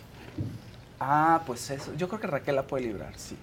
Barbie no creo que la librara, así queda. Por eso, nominada. ajá, si la salvan a ella. Pero ya también O sea, si la salvan a ella, ¿quién saldría? Si, la si salvan a Barbie, quedan tres nominados. Que serían Raquel, Sergio, Sergio y, y Paul. Paul. Ok. Yo pienso que Raquel la puede librar y que Paul, obviamente, y que ya se larga Sergio. Ah, ¿tú crees? Yo pienso que eso podría. Yo también creo que. Yo voy como Maca. Ahora, sí. pero también Barbie, yo, miren, lo veo muy poco, pero cada vez que prendo la tele, la Barbie se está arreglando las trenzas. sí. Estoy harta de las trenzas de la Barbie. ¡Harta! Todo el tiempo está nomás ahí con un pelote y luego hasta como que pues son extensiones o no sé qué, lo trae aquí en la mano y nomás así. Desenredando ese pelo, ya, rápate Barbie ya.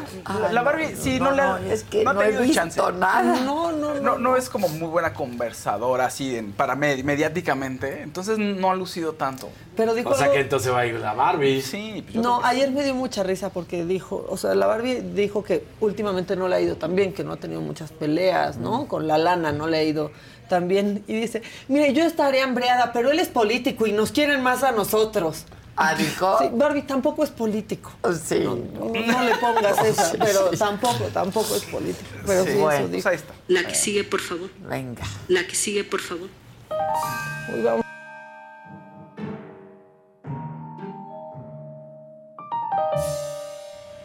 No sabemos, equipo, si Marcelo Ebrard va a ser presidente. Lo que sí sabemos es que cantante no va a ser. Adelante, por favor.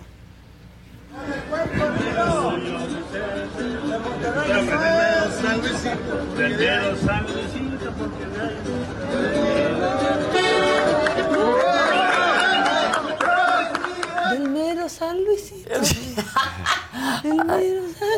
Sí, pues no se le oye. No, no. Pero se le ve contento ahí. Pues por lo menos, por lo menos. Bueno, y ayer vimos que Adán Augusto nos transparentó sus gastos de campaña en una hojita que bien podría ser la lista del súper. O sea, de hecho, si le hacía zoom decía dos lechugas, tres zanahorias, así la listita. Pero Ebrard también demostró que le sabe al Excel, ¿no? Y entonces ahí está su hoja de gastos de campaña, ¿no?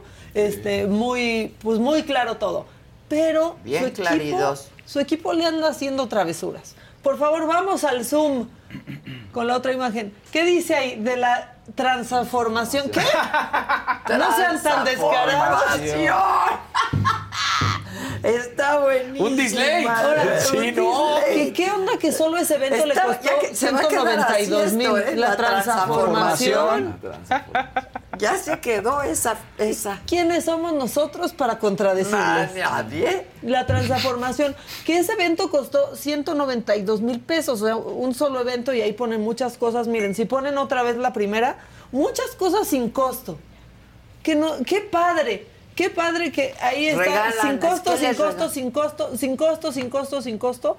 Lleva 280 mil pesos gastados y solo un evento, el de lunes 19, el de la transformación, 191 mil Está pesos. buenísima la transformación. Pero qué padre, miren, nada les cuesta. Todo lo que está ahí con, con paréntesis, dice sin costo, sin costo, sin costo. Digo que los dos ¡Qué primeros lo padre! entiendes porque es el traslado en el bochito, que es su bochito, Sí, y la visita a la, a la maestra, que también pues eso no cuesta, Pues pero... sí, esos, esos dos los entiendes, pero todo eso, o sea, el viernes 23 que estuvo lleno, todo sin... co- ¡Qué padre! Todo un día gratis, lleno de eventos.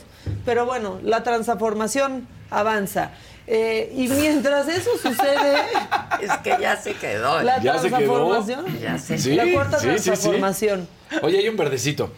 ¿Qué dice? Está bueno este verdecito, ¿eh? Adela, en la entrevista de Jordi tú eres la entrevistadora. Pero ¿cuándo podemos ver una entrevista sobre tu vida? Saludos desde Ciudad Juárez, Mónica. Ahora que escriba tan, mi libro. Ya es- oye, deberías de escribir ya un libro. Ya Sí, tiene, ya- es que me tienen aquí muy ocupada. sí. güey, o sea, Pero ya haces como necesita La un once, ya. encierro. Ah, mira. Sí, pero ya pronto, pronto, Sí. estoy en ello. Sí tienes. ¿Quién te gustaría? ¿Maca? ¿Que me entrevistara? Sí. Ay, no, yo creo que no, por eso, ¿quién? Una buena entrevista a mí, digo, reconozco a muchas personalidades, ¿no? Y personajes. Pero yo creo que mi hija sería una buena entrevistadora. René, mi hermana, sería una buena entrevistadora. Y editora. A mí. Exacto. Y editora del libro. Editora del libro. Puedes hacer un deal, fíjate, ya estuve pensando. De tres libros. Uno más personal, Una saga, tus vivencias. la saga de la saga. Otro ahí con entrevistas que te gusten. Entonces ya las, una, una versión escrita, ¿no? La pimpeas. le- le- entonces ya tienes ahí dos libros. Ok. ¿No? Y un tercero que a lo mejor ya no es laboral, sino ya persona, tus amores. Adela tu- la mujer. Sí, sí, Adela sí, la la mujer. Adela la ya tienes tres, la la saga. mujer. Una saga de tres libros. ya. Pues mira, estaba yo pensando en hacer un libro a partir de entrevistas que me hayan marcado. Eso está- Y entonces a partir de eh, entrevistas A algunos les gusta hacer limpieza profunda cada sábado por la mañana. Yo prefiero hacer un poquito cada día y mantener las cosas frescas con Lysol. Las toallas desinfectantes Brand New Day de Lysol hacen súper conveniente limpiar superficies como controles remotos, tabletas, celulares y más, eliminando el 99.9% de virus y bacterias, con una fragancia que lleva tus sentidos a un paraíso tropical. No solo limpies, limpia con Lysol. Con Verizon, mantenerte conectado con tus seres queridos es más fácil de lo que crees. Obtén llamadas a Latinoamérica por nuestra cuenta con Globo Choice por tres años con una línea nueva en ciertos planes al Nemery. Después, solo 10 dólares al mes. Elige entre 17 países de Latinoamérica como la República Dominicana, Colombia y Cuba. Visita tu tienda Verizon hoy. Escoge uno de 17 países de Latinoamérica y agrega el plan Globo Choice elegido en un plazo de 30 días tras la activación. El crédito de 10 dólares al mes se aplica por 36 meses. Se aplica en términos adicionales. Se incluye hasta 5 horas al mes al país elegido. Se aplican cargos por exceso de uso. Contar un poco de mi vida. Ok, bien. Pero no, no, a ver, todavía no. Claro. Estoy pensando 2020. en el año que entra, pero entonces tendría que dejar esto. ¿Qué entrevista para alguien, por ejemplo, que dijera, wow, entrevistaste a tal hombre? Y que hayas entrevistado y dijiste, uy, no dio para nada. O sea, estuvo chafa. Po- Podrá ser un, por decir, no sé, este bono. Tendría no es el caso, pero así que dijeras, Hijos, alguien que, que que, pensar. a la gente le dijera, Tendría wow. que pensarlo, porque la verdad a mí todas las entrevistas me gustan. Y las que no Siempre quiere hay dice, gente esta me la interesante". echo rápido y termina Exacto. Esta Es va a durar tres sí, minutos. la verdad siempre pienso que hay la gente en general tenemos cosas que decir, nomás hay que Claro. saber preguntar, yo creo, ¿no? Y la empatía, el y tejido fino de una entrevista y Claro. eso. Pero bueno, ahí luego te respondo. Claro, calmita. Bueno, mientras pasaba lo de la transformación, ahí está Claudia Sheinbaum teniendo que aclarar que no es búlgara. Ya, por favor, es que, a ver, hay un bulo, ¿no? Una noticia falsa que sale cada, como que cada determinado tiempo que dice que Claudia Sheinbaum no es mexicana. Entonces, ¿qué hizo? Muy enojada, pero muy enojada, dijo, para que ya le bajen. Aquí está mi acta de nacimiento. Y entonces ahí ya puso, bájenle a sus especulaciones. Ahí se ve, ahí les va de nuevo mi acta de nacimiento. Soy 100% mexicana, orgullosamente hija de padres mexicanos. Porque hacen ¿Y toda de dónde una decían historia. que no era mexicana? Pero ha salido desde hace sí, mucho. Ha salido eso. desde hace mucho y cuando pues, la quieren bajar en las encuestas, ¿no? Salen con eso. Salen con esta de que no es mexicana porque Que el apellido que había nacido en Rusia, En no sé, Bulgaria, en Bulgaria, en Bulgaria. y que entonces luego se- este había venido para acá. Una historia que no. Es como cuando quieren irse en contra de Beatriz Gutiérrez Sí. Müller, ¿no? Está Sí. también esa nota que es falsísima, que dicen que es familiar de un general nazi, ¿no? Beatriz Gutiérrez Müller, y, y pues es falso. O sea, por más que quieran buscar razones para odiarle, eso habla- eso es falso. Es falso. Eso habla que los extranjeros, en general, a la a cultura mexicana, como que le, le tienes Bueno, cierto- lo que pasa es que no puedes ser No presidente. Sí, no, Sí, bueno, entrada. ya No sé. puedes. Pero es un tema emocional. Tienes ¿no? que haber nacido en México. Que nadie entiende cómo, por ejemplo, eso fue lo que sucedió con Schwarzenegger allá en Estados Unidos, porque sus Ah, reglas sí, son parecidas. Él es austriaco. Y él es austriaco y de repente terminó siendo gobernador y hasta compitió para... Bueno, quería- y no sé si ustedes se acuerden, pero cuando Andrés Manuel López Obrador iba a ser jefe de gobierno, había quien no quería que fuera jefe de Porque gobierno porque decía que no tenía el tiempo No suficiente tenía la residencia viviendo de en México. cinco, cinco y no la en tenía. Cinco años. Cinco años. Y no, No la la tenía. tenía. Pero bueno, este, mientras tanto, ya eso con las corcholatas. En el Congreso volvieron a pelear por lo del INAI. En el Congreso están peleando lo del INAI, no importa cuándo vean este programa. Y el diputado que quiere obradorizar todo, pues sigue insistiendo que en él, que se va a votar, este, pero llegó que no se va a votar, perdón, pero llegó Margarita García, que es otra diputada, y ella dice, está preciosa, que ni la Constitución ni los jueces les pueden imponer una decisión. Ah, bueno.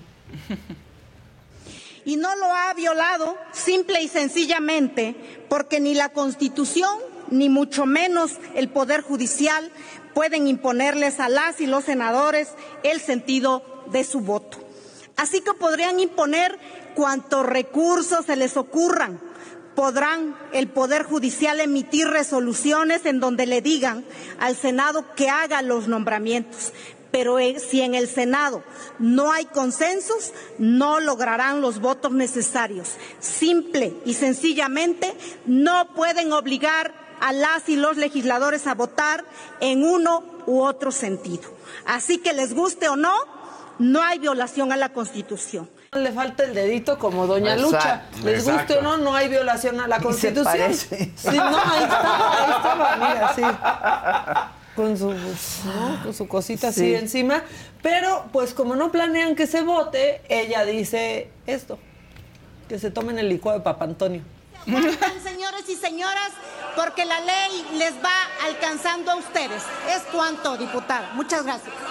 Y se aguantan. Y se No lo vamos a votar y se aguantan, Y pero queso. llegó. La queso, y la queso, y la queso. Sí, la que solo sabe mover el dedo. Exacto. Es esa. Bueno, llegó el diputado Triana y les dijo: ¿saben qué? Nel. Jamás nos vamos a aguantar, jamás. Acostúmbrense. Jamás nos vamos Jamás. a aguantar, Ajá, acostúmbrense. ok.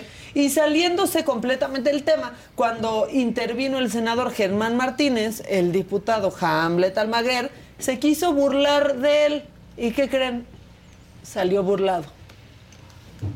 Quisiera preguntarle por qué usted se bajó de la contienda de la coalición del PAN. Encantado le contesto. Encantado le contesto. Porque no tengo los votos de usted. Y otra cosa. Porque no tengo los votos de usted. Y básicamente, pues estaban hablando de pluri a pluri. La verdad, no tienen los votos de Pues nadie. sí. No, En- pues no. Eso también hay que decirlo, que hoy casi llora este Germán. Germán, Martínez con Ciro cuando dijo, "Y quiero ver a una presidenta dando el grito y que sea Xochitl Galvez. Y dijo, yo no me quiero morir. Sí, Sin ver. sin ver Sin eso. ver a una mujer presidenta. Estaba muy conmovido. Pero bueno, cuando a ustedes les digan que el diputado Vilchis no existe, enséñenles este video y díganme si no es el diputado Vilchis. De igual manera, las acciones señaladas que en el marco legal reconoce a nivel nacional la iden- idenosidad de participación no, no auxiliar, sino protagoni- protagónica para que- cállate por, por parte de quienes sumen los esfuerzos en el entorno escolar a las responsabilidades asignadas en el Estado. La Sí, risa. al lado es un culé, Eh, dice. sí. Pues es que, ¿qué haces?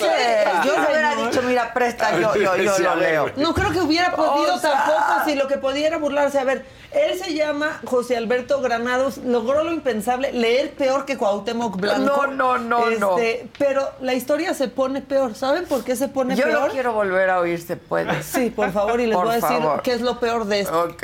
Echen. De igual manera, las acciones señaladas que en el marco legal reconoce a nivel nacional la iden- idenosidad de participación no, no auxiliar, sino protagoni- para cállate por, por parte de quienes sumen los esfuerzos en el entorno escolar a las responsabilidades asignadas en el Estado. Aparte todo Pero mal, este el hombre otro no sabe ni leer, ni escribir, No, ni nada. No, ahorita se va a poner peor. Pero ¿Y el es otro vocal? gandul burlándose y con el celular ahí, nadie haciendo su trabajo, esto se pone peor, ¿saben Además, por qué? idenosidad. No, no, no, ¿Identidad no, no, o qué no su- y protagónico. No, yo Idoneidad, es lo Sí, único o que sea, ¿qué otras palabras sí? Fantasticidad, idoneidad. Bueno, esto, ¿saben dónde pasó esto? ¿Dónde? En la Comisión de Educación. ¡No!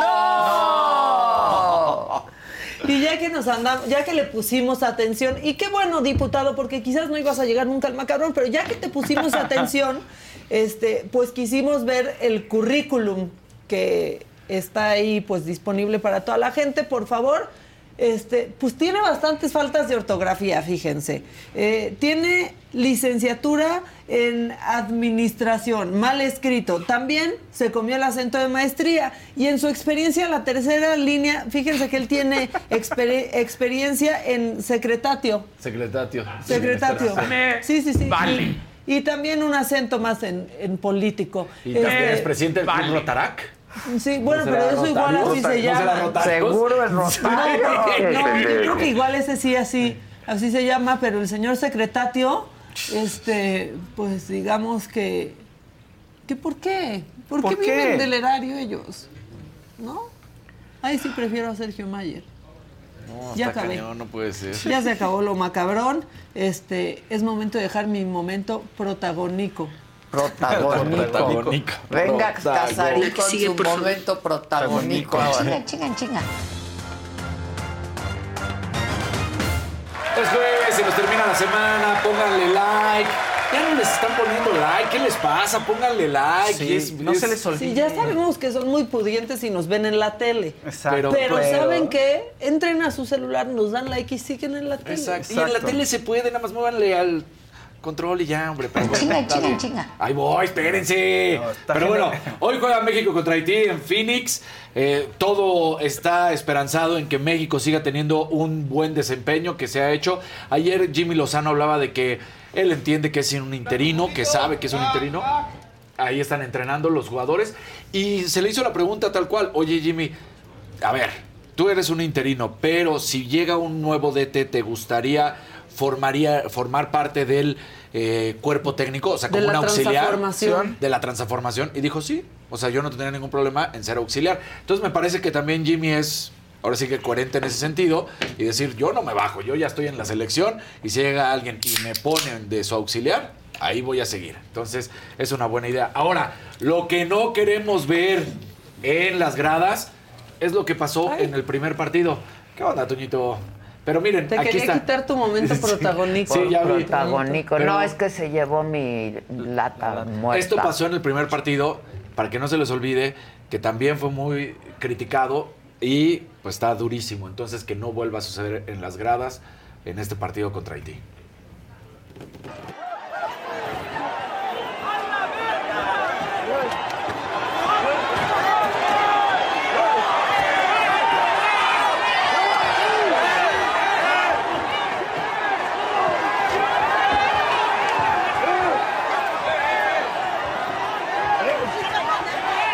No, bueno.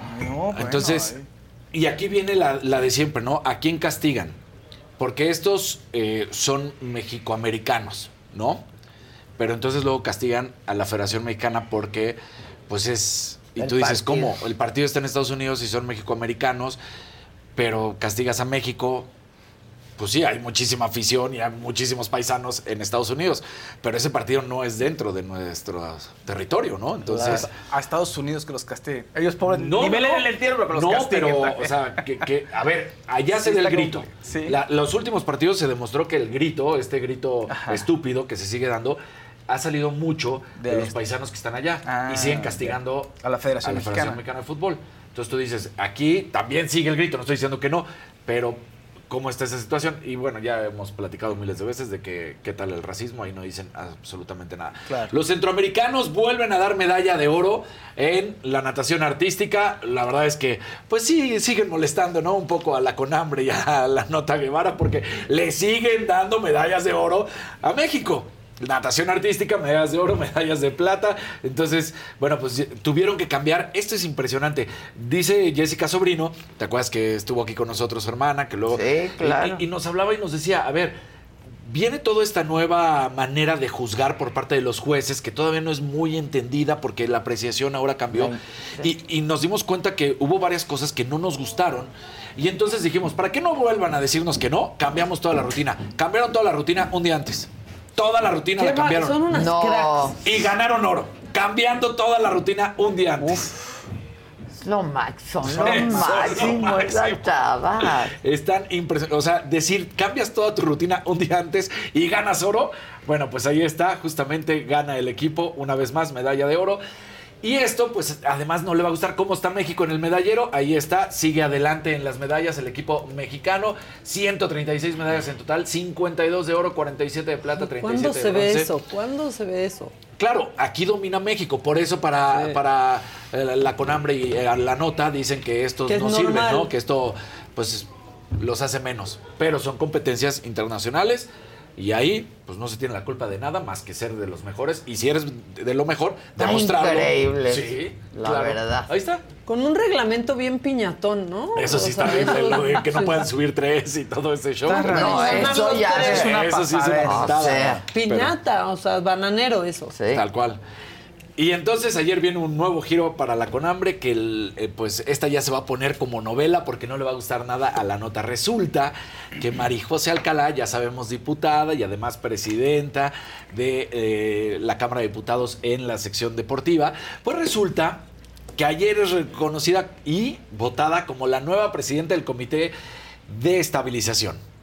El de la World Aquatics, el que Ah, está claro, aquí, con el que está peleado la nota y el que reconoce todo, o no reconoce nada, mejor dicho, pues ahora la nueva presidenta de este comité estabilizador, y que además es la presidenta del Comité Olímpico Mexicano, es Marijose Alcalá. Entonces las cosas se van a poner bravas, porque si la nota no quiere ni siquiera aceptar y dice que todo esto es ilegal, ahora que hay una mexicana al frente, claro.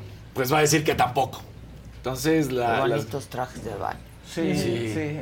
Exactamente. Y también estaban los de la mariposa que venden. Sí. Bien marijose, ¿no? Bien Marijose. Nos lo prometió. Nos lo Sí. prometió, Marijose salió a defender, Marijose salió a decir que ella iba a estar apoyando a, a las atletas y los atletas y lo ha hecho. Entonces Marijose Alcalá está cumpliendo, ha visto por, por su gremio de manera real, no viendo por sus cuestiones personales, así que pues lo ha hecho maravilloso Marijose, bien por ella, sin duda alguna, estamos viendo pues una directiva exatleta que sí ve por lo que tiene que ver realmente, que son sus compañeros, que son los atletas. Una historia que, que rompió ahora es la de Ryan Reynolds. Ryan Reynolds resulta que acaba de adquirir una parte de Alpine, Ah. de Fórmula 1, de esta escudería de Alpine. A ver, la, la escudería está valuada en 900 millones de dólares. Ella- él, junto con un equipo de inversor, de inversionistas, deciden comprar el 24%, o sea, 218 millones de dólares. Pero aquí viene la parte interesante de lo que ha hecho Ryan Reynolds últimamente. Sabemos, por ejemplo, que compró el equipo inglés Wrexham, Sí. que subió, ¿no? Sí, sí, sí. El Wrexham le costó 2 millones y medio de dólares. 2 millones y medio de dólares. Nada más en transmisiones, Ryan Reynolds en esa temporada recibió 3.2 millones de dólares. Nada más. Nada, Nada más. más. Luego, en el momento en que se dio a conocer que compró ya ah, este equipo, eh, se, se estimula que se, se- se cree. sí, no, se, se estimula. especula, Se se especula, especula. gracias. Por eso luego, luego me frené. Dije, no. Se especula que están generando 400 mil dólares por hora de contenido. Ok. Así, nada más de, lo, de eso que creo. El Twitter creció de 45 mil usuarios a 532 mil. El Instagram de 27 mil a un millón. Y el TikTok, que no tenía un solo seguidor, a un millón y medio. Ok. Nada más por, Por el puro hecho lo que hace Ryan Reynolds.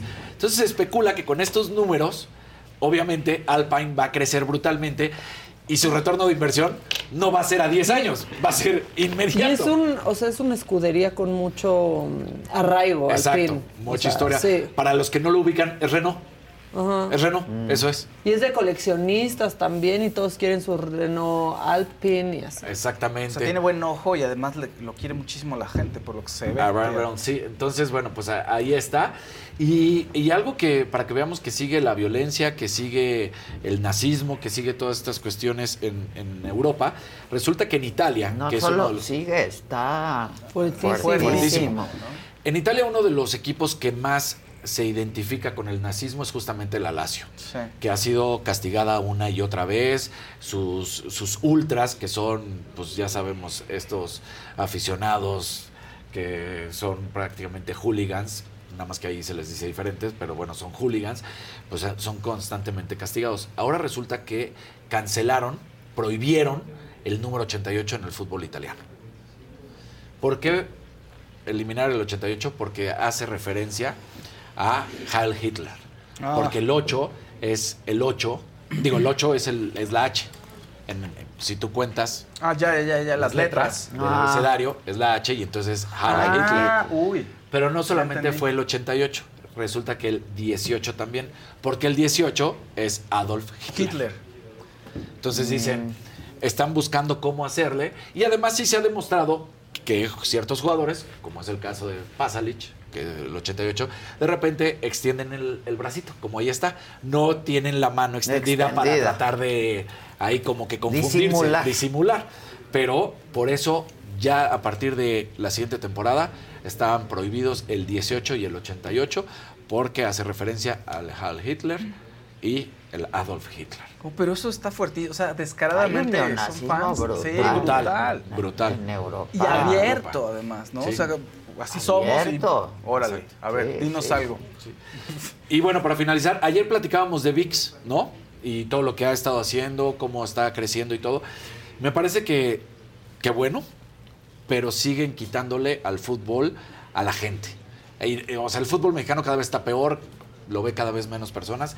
Y ayer se da a conocer que VIX va a tener la transmisión de 17 de los 18 equipos como locales. Uy. Por lo que significa que no es en la suscripción VIX gratis, es en la VIX Plus, la plataforma que ya sabemos que te cuesta pues por lo menos 119 pesos al mes y con esto pues vas a poder tener una promoción. Es de las ahora. más baratas, ¿no? Sí, es- es de las más baratas. Bueno, hay ahorita una promoción. Con más este. Y a mí se me antojó mucho ver la serie. Sí. La de ayer, la de los ayer, ilusionistas, los no, artistas. artistas, ¿Y las pelotaris la acabaste? Y las pelotaris, Está y muy lo bien de hecho. Paul Stanley. El- está muy bien hecho el contenido que están haciendo ahí en VIX, ¿eh? O sea, eso sí. sí Sobre está todo lo que se está haciendo fuera. Sí. Ajá, que están haciendo Sí, sobre estas, todo lo estas que se está producciones. haciendo La producción fuera. es- española, las producciones españolas son de una gran calidad. O sea, Ahora, eso. Dicen ahorita, por ejemplo, justamente por el fútbol, dentro de lo bueno, de lo malo de que estén privatizando y que ya no lo puedas ver en tele abierta, es que crearon una promoción de 500 pesos, 499 pesos, por tu anualidad. Ah, sí, claro, está buenísimo. No, sí. y sí se Ah, están está haciendo unos bueno. gigantes, ¿eh? Está O bueno. sea, se están haciendo unos gigantes, porque lo de la Casa de los Famosos ayudó muchísimo. Lo dieron ilimitado por cierto tiempo, a partir de no sé Sí. cuándo ya tenías que pagar si querías ver. Pero aparte, están haciendo algo que pues ninguna plataforma ha podido hacer porque no tienen un canal. O sea, tienen una transmisión del programa, pero Ah. por otro lado está pasando Sí. eso en la plataforma y lo puedes ver sin cortes. Sí, sí. Ninguna otra plataforma tiene ese músculo O sea, ni ahorita- esa herramienta. Ahorita con esta promoción que les digo del fútbol, si tú lo compras, realmente vas a pagar 42 pesos al mes. Porque son 500 pesos a, la, a- a Está esta buena anualidad. la promoción. Muy Entonces, buena. Pues dentro de lo malo lo encontrado, ¿no? Dices, bueno, por lo menos no va a estar de que tienes que estar pagando tus 100, 120, 200, lo que sea mensualmente para ver los partidos de Pero fútbol. antes Aquí vas a hacían lo tener mismo. Entonces tenías que comprar Sky, por ejemplo, para ver todos los Sí, partidos Exacto. Claro. Entonces ahorita Ahora dices, es bueno, más 42 fácil. pesos y vas a poder ver prácticamente Sí. todos los partidos de fútbol. Pues y no tienes está. que esperar a que te lo vayan a instalar Pues, los técnicos. Ándale. ¿Se acuerdan? Sí. No, ya contraté Sky. Vienen como en una semana, vienen en dos ¿Tú ya días. no tienes ¿no? Sky? Tengo- Yo sí tengo Sky. Yo sí, Tengo sobre Total todo por Play. el, por el fútbol. Yo tengo Sky y Total. Play. Yo tengo Sí, Total Play y una línea de teléfono que no me sé el teléfono. No, porque yo sí nunca no. lo Yo uso. Total Play por el internet porque para Y mí sí es el internet. mejor internet que hay. Para mí Sí. Y, y Sky Total por el fútbol sí. realmente. Porque ahí es donde yo veo el fútbol. Si no, Sí, sí. Ahora, Pero bueno, ya lo ViX puedes Plus. ver en ViX. ya lo puedo ver en. VIX. Exacto. Por Y- y 500 tengo- varo. 500 varo Al al año, año. ¿eh? Es una gran promoción. Por eso les digo, de lo, de lo malo lo he encontrado. Así que pues ¿Qué aprovechen. tiempos de la parabólica? Sí, Sí. No, vamos a su casa, tiene parabólica. Sí. Oye, Claro. nada más se ven dos canales. No, es que no le quieren mover. Sí, ¿no? claro.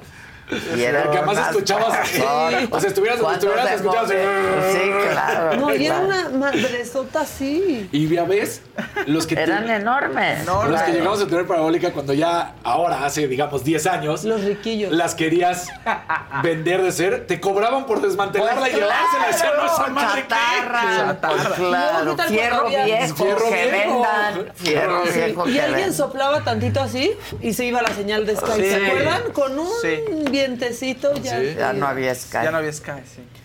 Muy bien. Bueno, ¿y qué pasó ayer en tiro directo? Tiro directo.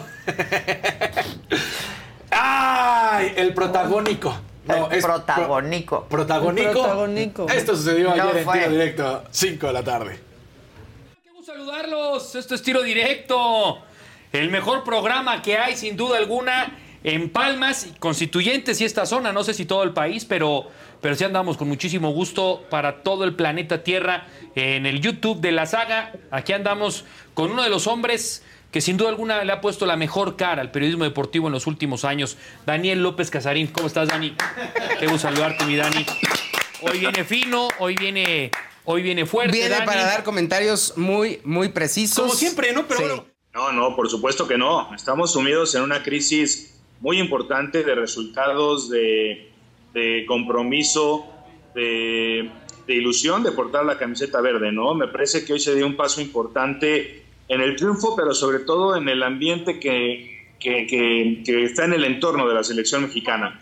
Pero no, me parece que todavía falta mucho para, para estar en un momento de una mejora táctica, de una mejora física, incluso futbolística. Lozano es el real salvador del fútbol mexicano, se tiene que quedar para dirigir a la selección o realmente tendría que ser parte de un cuerpo técnico institucional de la federación para el técnico que venga y la bomba ya estar buscando un entrenador, tener un plan realmente de trabajo, un plan de acción, un plan de desarrollo deportivo, porque hablamos de que ya cambiaron el directivo, ya cambiaron el de ventas, ya cambiaron al jurídico, ya pusieron el de comunicación, ya pusieron... Pero nadie habla de fútbol y nadie habla del desarrollo deportivo. un poquito estresado porque puse a la rifa mi carro para poder juntar todo el Oye. dinero que necesito y estar en, en Japón en este campeonato del mundo. Es la primera competencia que tengo después de dos años. Regresamos a lo mejor de los clavados.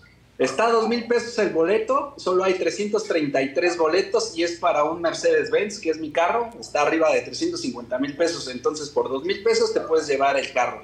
Y esto se hizo a raíz desde, pues ya llevamos un año con esta problemática, los deportes pues no contamos con los recursos económicos para competencias, ni campamentos, ni mucho menos las becas. La CONADE sí no va a sacar ningún recurso, o sea, ni en esta competencia, ni para las próximas, si es que se sigue, eh, se sigue con el mismo proceso judicial de la federación, o sea, no hay manera de que saque el recurso, cada uno se echa la bolita,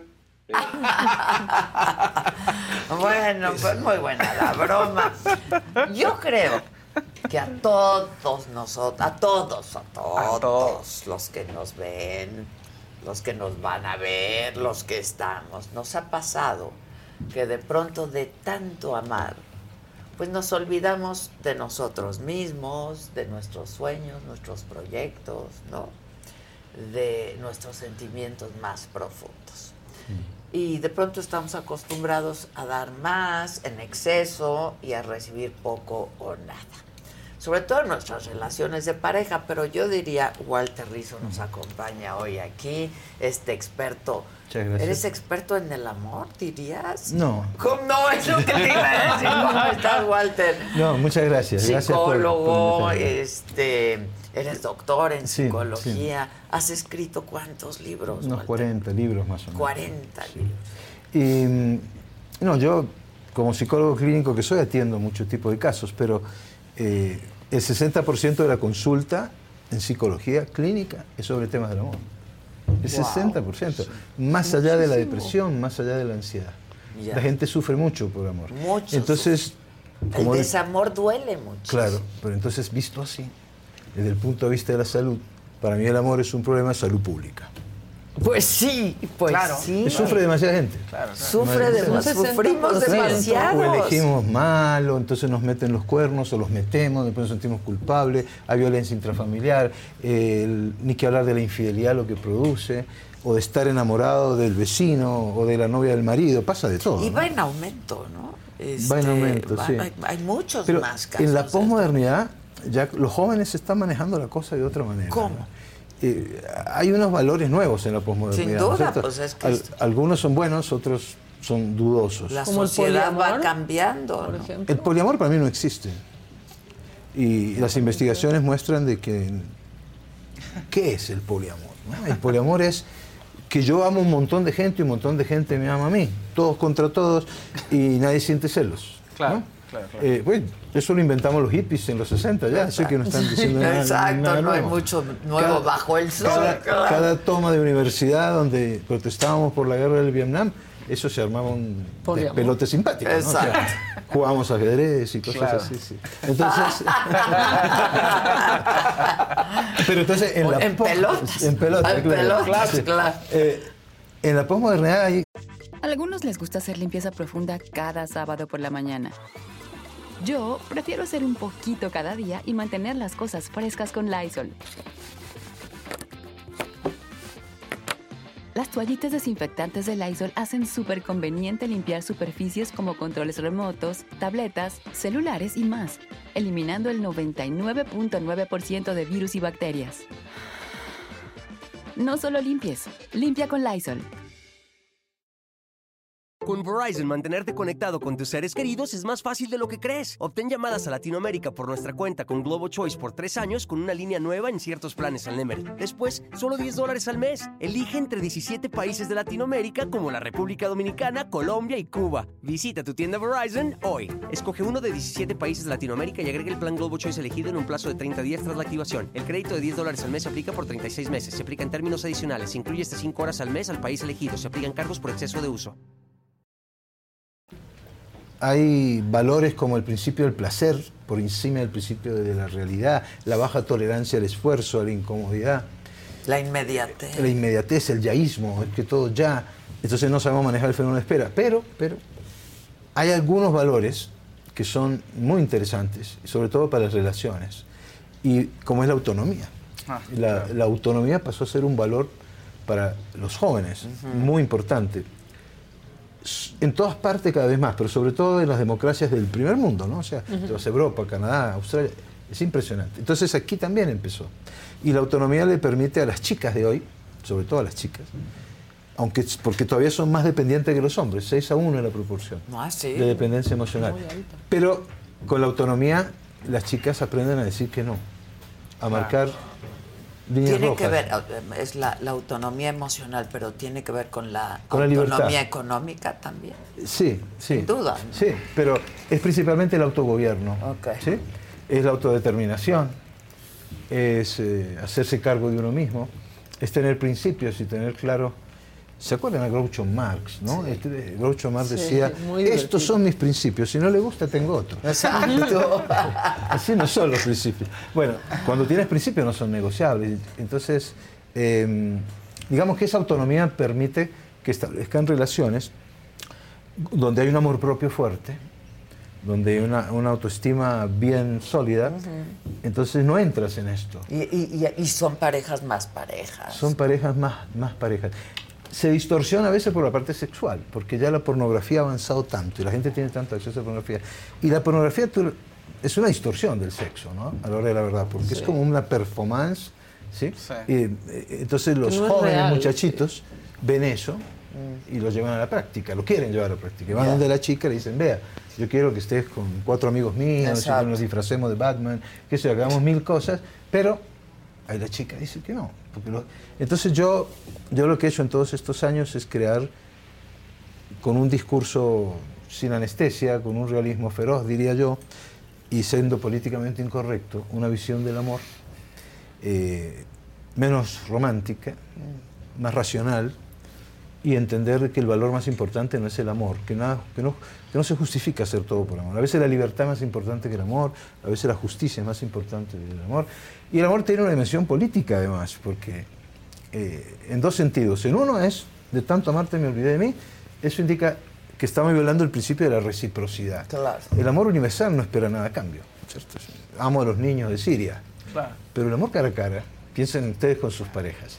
Si ustedes dan afecto, esperan afecto. Sin duda. Si son fieles, esperan fidelidad. Entonces, eso de que el amor no espera nada a cambio, cuando No. queremos meterlo... No hay amores incondicionales. Exactamente. No existen. Exactamente. exactamente. El, eh, donde más desertores yo he visto es en el tema del amor. Entonces, eh, amores incondicionales, bueno, los hijos quizás, pero ya tienen una variable genética. ¿Ya? ¿De Claro. acuerdo? Uno, ¿qué no le perdonaría a un hijo? Entonces uno se pone a Pues pensar. hay ¿no? padres que no ven a sus hijos. Sí, sí, sí, de O acuerdo, sea de que- acuerdo, de acuerdo. sí. Estoy hablando, sí, de, de los Yo buenos insisto, padres. no hay, pa- no Sí. hay amores incondicionales. Cuando uno lee en el mandamiento honrar padre y madre, a mí cuando me dan cosas así, ¿no? Yo respeto todas las creencias. Honrar padre y madre, yo digo, coma, depende. Pues claro, Pues depende. El amor es para toda la vida. ¿Cómo? Depende, Depende. depende, depende. Muchos depende. dependen. ¿no? Sí, Entonces uno se puede equivocar. Bueno, entonces aquí el principio Que esta es es tu más reciente sí, publicación. la democracia afectiva. De tanto amarte, me olvidé de mí. ¿Dónde está mi cámara? ¿Que a cuánta gente hemos escuchado decir eso cuando termina una relación? Sí. Se me olvidó quién era, que me gusta, dónde me gusta ir. Te miras al espejo un día y de tanto dar no y te dar y dar, reconoces. no te reconoces porque has perdido tu esencia, ¿no? Y, y entonces ahí es cuando empiezan los problemas de no manejarse bien. Cuando hablo de reciprocidad me refiero a que eso es un equilibrio móvil, no tiene que ser milimétrico. Pero cuando tú das, das, das, y así te enseñaron esa cuota de autosacrificio, que el otro es más importante, empieza una pendiente resbaladiza y ¡paf! se pone ya no horizontal, sino vertical. Es una relación dominancia-sumisión. Sí. Entonces te terminas negociando con tus principios, agachando la cabeza, diciendo sí cuando quieres decir no, porque piensas que la otra persona es más importante que tú. Claro.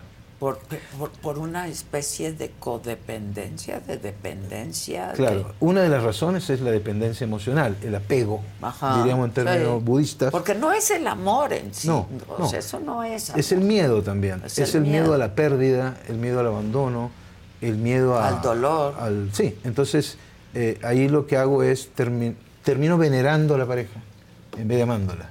Y tú cuando tú veneras a alguien, pues mm, Te, te agachas, te eh, rindes pleitesía, ¿sí? Y entonces terminas estando como con un coach. ¿sí? Exacto. Entonces yo no me imagino hacer el amor con un maestro espiritual. No sé, no sé qué pensarán ustedes, pero yo me imagino uno estando con Buda, yo no me, me lo imagino Sí, no, a Buda no, no, haciendo el amor. antoja. Pero supongamos que lo haga. Eh, maestro, te tocaré el ombligo, discúlpame. Sí. ¿Cómo, hace, ¿Cómo hace uno ahí? Ah, Igual después es una línea delgada, ¿no? En Sí. el sentido de que tú tienes que admirar a tu pareja. Porque si no admiras a tu pareja. Exacto. Y entonces, ¿en qué momento Sí. pasas esa línea que dices, no, espérate, ya dejé de admirarte y ahora Sí. te venero? Bueno, Cuando- pero es cuando- una admiración de carne y hueso. Sí, ¿no? pero O tú, sea, tú qué admiras? Tú admiras las virtudes de tu pareja. Uno no se enamora de un glúteo, de un peroné, de una tibia, de una rótula, sino se enamora de la personalidad. Y esa personalidad conlleva una identidad, una singularidad con características especiales. No puede haber amor sin admiración. Pero la admiración es, es un reconocimiento, una fascinación por las virtudes del otro, pero no una sumisión. Claro. ¿sí? En la veneración, tú lo que haces es copiar al otro. ¿sí? Te volvés un plagio del otro. ¿sí? Pero eso hay que cambiar. Si en la admiración tú te inspiras en la otra persona. Entonces tenés Te tu propio sello ¿no? personal. Entonces si te sometes y si tu señora estornuda y tú te suena en la nariz porque, eh, oh maestra, así, como si fuera Messi, ¿no? Sí, es Una Messi. mala copia. Sí, sos una mala copia. Entonces, eso se llama corrupción afectiva. ¿Tú por qué? Porque negocias con cosas que no tenés que negociar. Claro. Entonces, los libros míos siempre apuntan a eso, ¿no? Apuntan a amar de una manera digna y no negociar con los derechos. Porque yo digo, haga el amor con la carta de los derechos humanos debajo de la almohada. Eh, mi amor, acabas de violar el artículo 4 de J. ¿sí? Claro, uno tiene que marcar esos límites, pero no nos enseñan eso. Mira, yo est- estuve en un colegio de franciscanos, eh, yo los estimo mucho a los franciscanos, me parecen muy inteligentes. Eh, pero había uno grandote que vino una vez y me dijo, yo tenía cinco años, me dijo, tú tienes un pecado mortal. Yo nací en Italia, en Nápoles. Sí, yo sé. Sí. Pero muy te- chiquito se- te Sí, fuiste sí, a sí, Argentina. Pero me crié en un gueto napolitano, yo hablé castellano, ni siquiera hablaba italiano, hablaba napolitano. Ok. Y voy mucho a Nápoles, porque estoy mucho tiempo en Barcelona, paso ese mes. Ya. Entonces me voy en Vueling, llego allá en 35 Vueling, minutos, sí, claro. me como una pizza Exacto, y me y voy luego, luego. exacto. Y veo el mar de Nápoles y me emociono. Bueno, entonces fui a donde mi mamá, que era hincha de San Gennaro, el santo napolitano, mi- muy católica mi mamá. Entonces me dijo, por supuesto, tú tienes un pecado mortal, por Adán y Eva.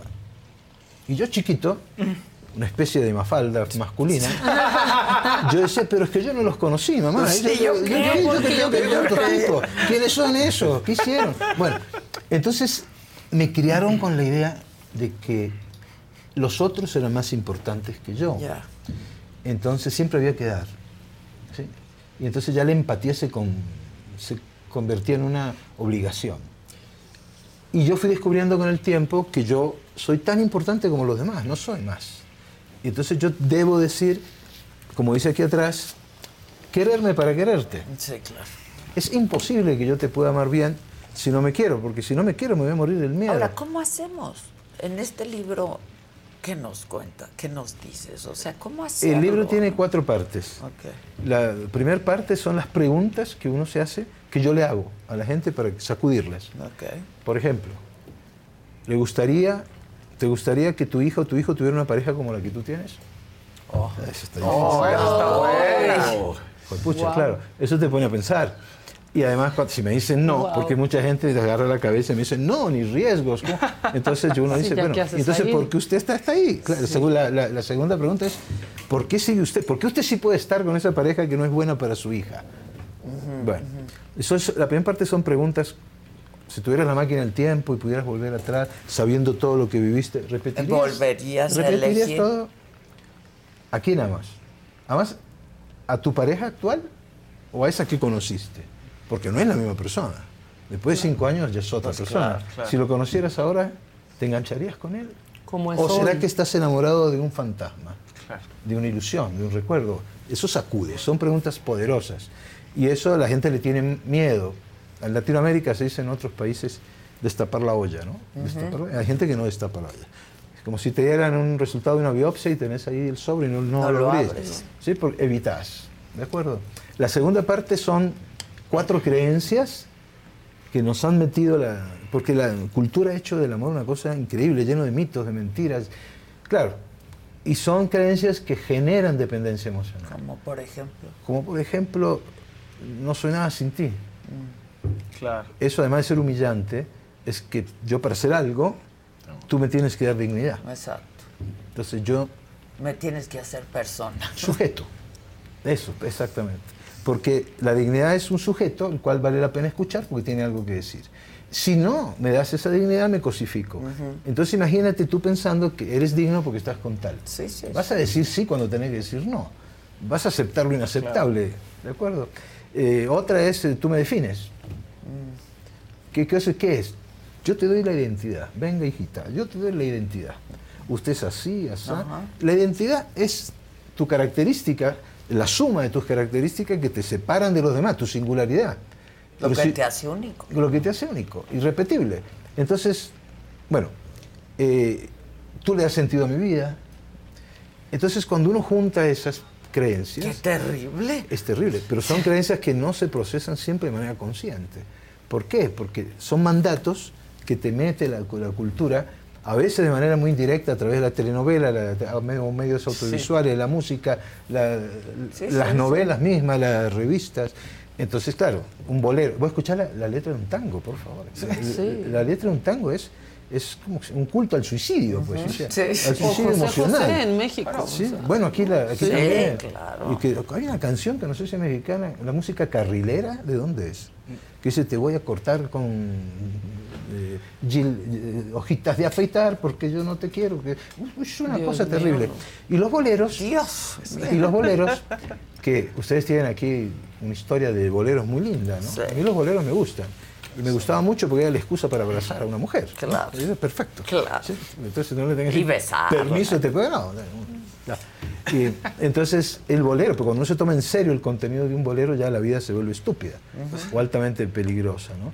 Entonces todas esas creencias se van metiendo directa o indirectamente y a través de los modelos, y tú sin darte cuenta las Ya puedes tener y se convierten en paradigmas.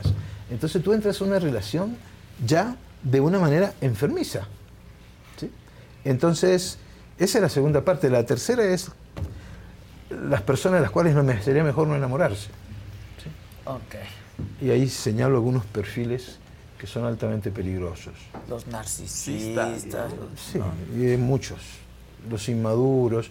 Ahí es la codependencia que preguntabas vos. No es lo mismo que dependencia.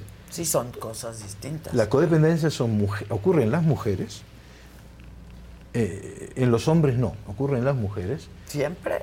Sí, porque cuando ocurre en los hombres adopta una actitud más, más patriarcal. En cambio en las mujeres es una actitud, como te voy a decir, no se casan, adoptan al marido. Ya. ¿sí? Porque les encantan los maridos o, o- los hombres que están mal. un hombre alcohólico, un hombre drogodependiente, un tipo inútil, un Yo lo- fracasado. Porque yo lo me hago cargo, yo lo voy a salvar. Exacto. Entonces te haces cargo de la persona, por eso digo que lo adoptas. Entonces pasa a ser un hijo tuyo. Y después las relaciones sexuales son difíciles porque serían Con complicaditas. Pues sí, claro. Entonces se separan. Y cuando se separan la mujer sufre. Hay muchos estilos. Y la última parte que nunca la había escrito es qué hacen las parejas que funcionan bien. Entonces, es un tema que yo tengo 35 mil horas de consulta Estudiando. en la universidad, en muchas partes, estudiamos el tema. Entonces eh, me llevó, busqué en las bases de datos, en muchas cosas, en mi experiencia, en la, la de mis colegas, y organicé 10. Y esos 10, yo defino el amor como un animal de 10 patas. Pero es un animal raro, porque si una de las patas no funciona, el animal no se mueve. Tiene que tener las 10.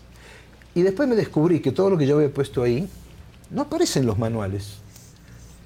Puse cosas que los manuales no les va a gustar. ¿sí? El, el humor, ¿cierto? Eh, la visión del mundo. eh, bueno, puse muchas cosas. El desacuerdo amistoso. Es mejor un desacuerdo amistoso que un acuerdo perezoso. Sí, claro. Entonces, bueno, puse un montón de cosas que me parecieron interesantes y a la gente la ha tomado bien. Yo ya he lanzado un libro en España, ha funcionado muy bien, en Chile, Argentina, Colombia y ahora en México. En Que además México tus libros se han traducido a no sé cuántos idiomas. Walter. ya voy por 30 idiomas. Pero Entonces, ahora me acabaron de traducir Desapegarse sin anestesia, que es un libro que yo tengo aquí que ha pegado muy bien en México, en- al chino. Mm. Entonces digo, ¿cómo me van a traducir al chino a mí, que soy un tano napolitano, casi de la camorra, ¿no? Qué mentira, no, pero es un también, también. Pero nací en el barrio de la camorra. Pero Ah, bueno. entonces, que yo soy, ¿cómo me lo van a traducir si son ellos son los padres del desapego? Sí, claro. ¿sí? Sí, me traduce, pero eso indica más que nada que los problemas son universales cuando hablamos del amor. ¿sí? Eh, La gente se parece más en el dolor que en el placer. Tú en el placer te puede gustar vos una langosta, pero si vos te agarras el dedo en la puerta y yo A también, nos- nos vamos a mirar y vamos a decir, "Ay, mismo tanta, nos vamos a ver, te entiendo, te entiendo. sí. Exacto. Entonces, Pero hay, hay a quien le duele más el Sí, hay umbrales del dolor, Ah, del dolor. que son biológicos, neurológicos, y entonces hay gente que soporta más el dolor que el otro. Inclusive a nivel de género, las mujeres soportan el dolor mucho más que los hombres. Si nosotros tuviéramos que parir, se acabaría la especie. sí.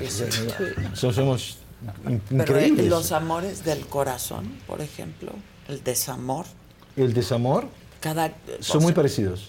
Pero hay quien hay a quien le duele más que a Eh, Sí, sí, a la gente dependiente, insegura, eh, gente que tiene una personalidad más débil, pero cuando vos tomas el promedio de la gente, ves una mujer que sufre despecho o desamor en Noruega, una en Chile, una en México, y son igualitas.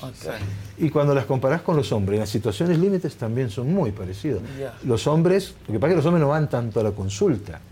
La mujer tiene más inteligencia emocional. Ustedes, discúlpenme muchachos, pero es cierto. Ellas tienen más inteligencia emocional, la mujer tiene más autocuidado. ¿sí? Es más humilde frente a la salud, va y pide ayuda. Los hombres cuando van a la cita se arrastran por debajo de la puerta y los empujan porque no quieren entrar. Es que uno lo puede resolver. Sí. ¿Por qué ese yo? No, ¿Para qué es- venir? ¿para Que qué? si yo no lo resuelvo, nadie me va a resolver. Sí. Hay como... Y, y, por ejemplo, ¿trabajas con parejas? ¿Haces consulta de parejas? Porque tú eres feminista. Totalmente. No, totalmente. Total- mira, yo tengo dos hijas mujeres, no tengo hijos hombres. Tengo dos hermanas mujeres, no tengo hermanos hombres. Mis estudiantes en la universidad son 85-90% mujeres, mis lectoras son mujeres, mis pacientes son mujeres. Me gustan las mujeres, ¿no? O sea, no vayan a pensar que Además de tantas todo. mujeres, ya- bueno. Entonces, Pero eres un la pregunta es muy interesante porque cuando yo empecé, hace muchos años, eh, empecé atendiendo pa- parejas, pero no me funcionaba. Pues se separaban todas las que venían donde mí. porque yo tomaba partido. Claro. Por las mujeres. Por las mujeres, casi siempre. Pero también a veces por los hombres, pero casi siempre por las mujeres. Entonces, yo recomendaba la separación, a veces. Pero ¿cómo usted va a recomendar? Eh, Dentro de la terapia cognitiva, que es lo que yo hago, es una terapia directiva y nosotros sí recomendamos hacer cosas. ¿no? Claro. Eh, yo no tengo que esperar cinco años para que la persona tome conciencia, yo le puedo dar un empujón. ¿sí? No solo escuchar. Claro, porque si una persona está con otra, que suponete un hombre, hagámoslo al revés, un hombre que está con una mujer que todos los días le dice, eh, cada vez que tienen sexo le dice, no, qué asco, no, sos un buen O eres un fracasado, eres un no haces fracasado, no nada, nada. Qué feo estás. Pues sí. Pues, ¿qué haces con Claro. él, no? Eh, Exacto. Entonces, cuando llega la cita y usted, entonces vamos a hablar usted y yo, vamos a entender qué es la asertividad, vamos a entender qué es la autodeterminación, es que yo la amo. Pero el amor no lo justifica todo. Pero Eh, puedes importante amar no- a alguien que te... Sí. Sí. Hay amores, es que los amores son contaminados, muchos. Hay un amor masoquista, el sín- el síndrome de Estocolmo que es, que uno acepta al verdugo y termina enamorándose del, De verdugo. Lo vimos en la Argentina con todo esto de las dictaduras sí. y en muchas partes, en la Segunda Guerra Mundial, en, eh, bueno, eh, en muchas guerras que hubo. Eh, y sí, uno, hay amores que pueden estar contaminados, ¿no? Lo que se llama amores tóxicos, que esa palabra no me gusta. Pero entonces tú puedes ser medio masoquista. O puedes ser simplemente una persona que teme tanto a la soledad y necesita a alguien más fuerte que se pueda hacer cargo de ti, que te aguantas cosas que no tenés que, que aguantar. ¿Y es amor de a de veras también? ¿Es amor qué? ¿De a de veras? O sea, es amor... Es un amor enfermizo. Es, decir, es decir, es un amor eh, no eh, disfuncional. Sí, sí, sí. Se puede arreglar cuando hay una historia en que te violan los derechos permanentemente. Obviamente uno tiene que empacar e irse.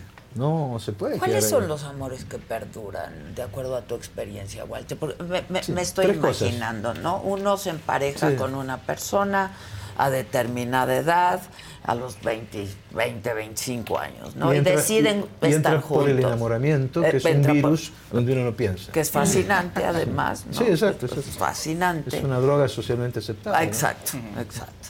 Pero, este, y deciden compartir su vida, Sí. ¿no? Por distintos motivos, por, porque sienten que están enamorados y que quieren vivir juntos. Pero a los 30, a los 35 y a los 40, la gente evoluciona, cambia, o- otros involucionan, ¿no? Claro.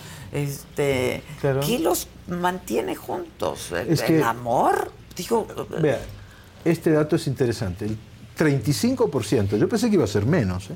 el 35% de las parejas funcionan.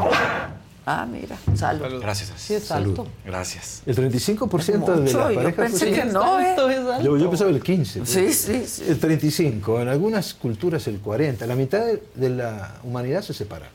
Ok. Por primera vez en los Estados Unidos más separados que casados. ¿Qué casas? ¿sí? Y entonces, ¿qué hace que esas parejas estén juntas? Pues lo que he visto yo, yo voy a dar tres, tres elementos nomás. Una, ya lo hablamos, que es la reciprocidad. ¿sí? Eh, te quiero y me quiero. ¿sí? Eh, Me tus- quiero y te quiero. Me quiero y te quiero, tus derechos, mis derechos, mis derechos, tus derechos. El segundo elemento que funciona en todas es la territorialidad. La territorialidad es el espacio de reserva personal que tú tienes y que te empiezas a sentir incómodo cuando alguien lo traspasa. Las parejas tienen que ser parcialmente superpuestas. Entonces, tus libros, mis libros, nuestros libros. Tus amigos, mis amigos, nuestros amigos. Y ese espacio... Tu familia, mi familia, y nuestra nuestra familia. familia. Uno puede decir, ni tu familia, ni mi familia, sino la nuestra. Exacto. Entonces, ese espacio indica, eh, hemos aprendido algo con todo esto, que hay lugares que son diseñados solo para una persona. Sí. No son para dos, son personal. Y hay personas que solo son para una Claro, persona. exacto.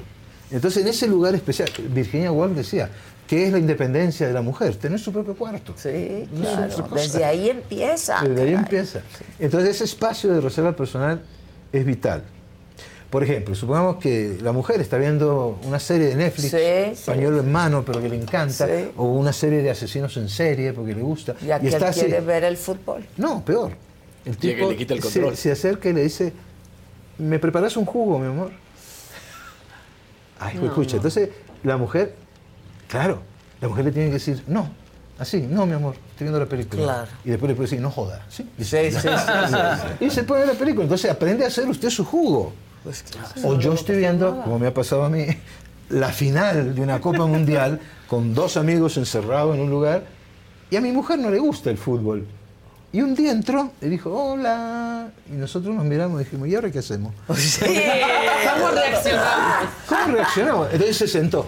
Pero si bueno, te gusta el fútbol, ¿para qué vas a estar aquí? No, no, no, no, sí, claro. Entonces, entonces nos inhibimos todos. Ya no podíamos insultar. Decir.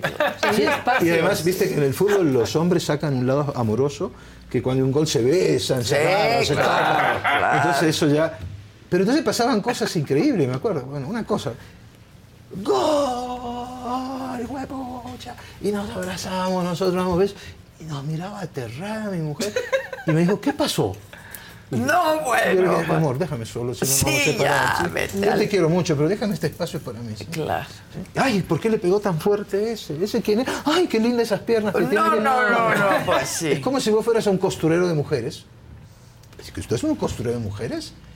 Pues yo he estado, porque tengo yo más amigas que amigos y me han invitado. Sí, sí, hecho- sí, sí. No, hablan de unas cosas geniales. Geniales. No, son geniales. Y tú no sabes lo que es que nosotros hablamos de fútbol, sexo y plata. Ellas hablan de sexo, sexo y sexo, pues. O sea, es- si que hablan, Sí, se sí. ríen, hacen chistes, toman. Tienen un humor increíble. Entonces.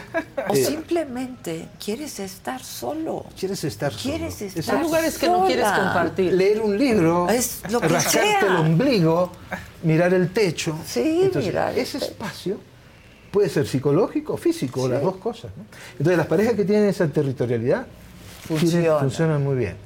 Y las parejas, eh, la visión del mundo. El proyecto de ¿no? y la visión. Y Es, el- es- es lo religioso, lo ideológico, lo político, todo junto.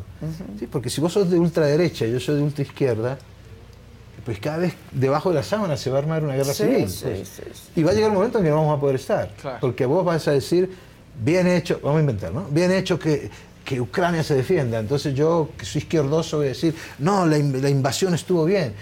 O una persona insensible socialmente y otra que es muy sensible. ¿sí? Eh, la visión del mundo implica esas parejas que funcionan bien, esto que voy a decir ojalá se entienda, les indignan las mismas cosas. Cosas, Y les... Esa es una. Y la otra es que no tenés que explicarle el chiste a tu pareja. Sí, ya, sí, Por la- favor, sí. Porque a veces Sí. hay que explicarlo. A mí, me, a mí- a mí me ha tocado ver gente que se lo tiene que explicar tres veces. Sí, sí. Pero ¿qué pasó? Mi amor, se cayó, ¿entendés? Se cayó. Sí.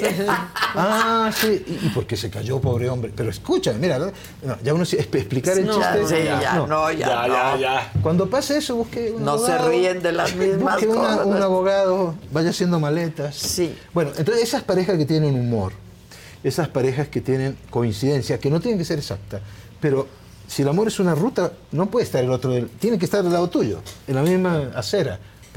Y la gente igual no funciona, funciona la gente similar. ¿eh? La gente igual choca. Te voy a hacer otra pregunta. Dale. Estoy pensando en parejas jóvenes, Sí. ¿no? De, de jóvenes, digamos. Y jóvenes en cuanto a relaciones, pues que no Sí. tienen mucho tiempo. Y de pronto surge en ellos esta cosa de querer hacer todo juntos, ¿no? Sí.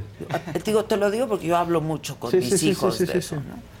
Y le digo, eso no, si- no es el, el amor ni el emparejamiento, Ese ¿no? es el- este, ese es el síndrome de- Quieres hacer cosas sola, quieres de pronto viajar sola, quieres de pronto viajar solo con tu hermano. Cuando están No, y- enamorados los jóvenes, eh, el- hay una especie de visión en túnel. Solamente se fijan en la otra persona, Ok. sienten por la otra persona. Y sí hay un síndrome de canibalismo afectivo, no sé cómo. Sí, sí, llamarlo, sí, se lo entiendo ¿no? perfecto. Eh, el alma gemela, ¿sí? Ahora, cuando ya sufren un desencanto, se sienten mal, se deprimen, pero ya es como, hay un dicho que dice, al marrano no lo capan dos veces. Pero hay gente que tropieza con la misma piedra, ¿no? Muchas veces. Sí, claro. Pero entonces cuando ya, vos ya salís de una relación así, ya sabés lo que no querés. A algunos les gusta hacer limpieza profunda cada sábado por la mañana. Yo prefiero hacer un poquito cada día y mantener las cosas frescas con Lysol. El limpiador de inodoros Brand New Day de Lysol limpia y desinfecta el inodoro y el cepillo, eliminando el 99.9% de virus y bacterias con una fragancia que lleva tus sentidos a un paraíso tropical. No solo limpies, limpia con Lysol. Con Verizon, mantenerte conectado con tus seres queridos es más fácil de lo que crees. Obtén llamadas a Latinoamérica por nuestra cuenta con Globo Choice por tres años con una línea nueva en ciertos planes al Nemery. Después, solo 10 dólares al mes. Elige entre 17 países de Latinoamérica como la República Dominicana, Colombia y Cuba. Visita tu tienda Verizon hoy. Escoge uno de 17 países de Latinoamérica y agrega el plan Globo Choice elegido en un plazo de 30 días tras la activación. El crédito de 10 dólares al mes se aplica por 36 meses. Se aplica en términos adicionales. Se incluye hasta 5 horas al mes al país elegido. Se aplican cargos por exceso de uso. Repetir. Yo tengo dos matrimonios, no al mismo tiempo. No, no. ¿Nunca has tenido relación? ¿Se te ha cruzado? No, no. Eh, con esta, esta ¿Qué mujer- pasa Sí, sí, también? Sí, claro, no. Mi primera esposa era psicóloga, es psicóloga. Tuve dos hijas, tuvimos 12 años. Y estuve cinco años separado. Y después todo el mundo me quería casar. Entonces yo hice una lista con lo que no repetiría. Exacto. Entonces, claro, yo iba a las reuniones con las chicas que me presentaban y yo sacaba mi lista.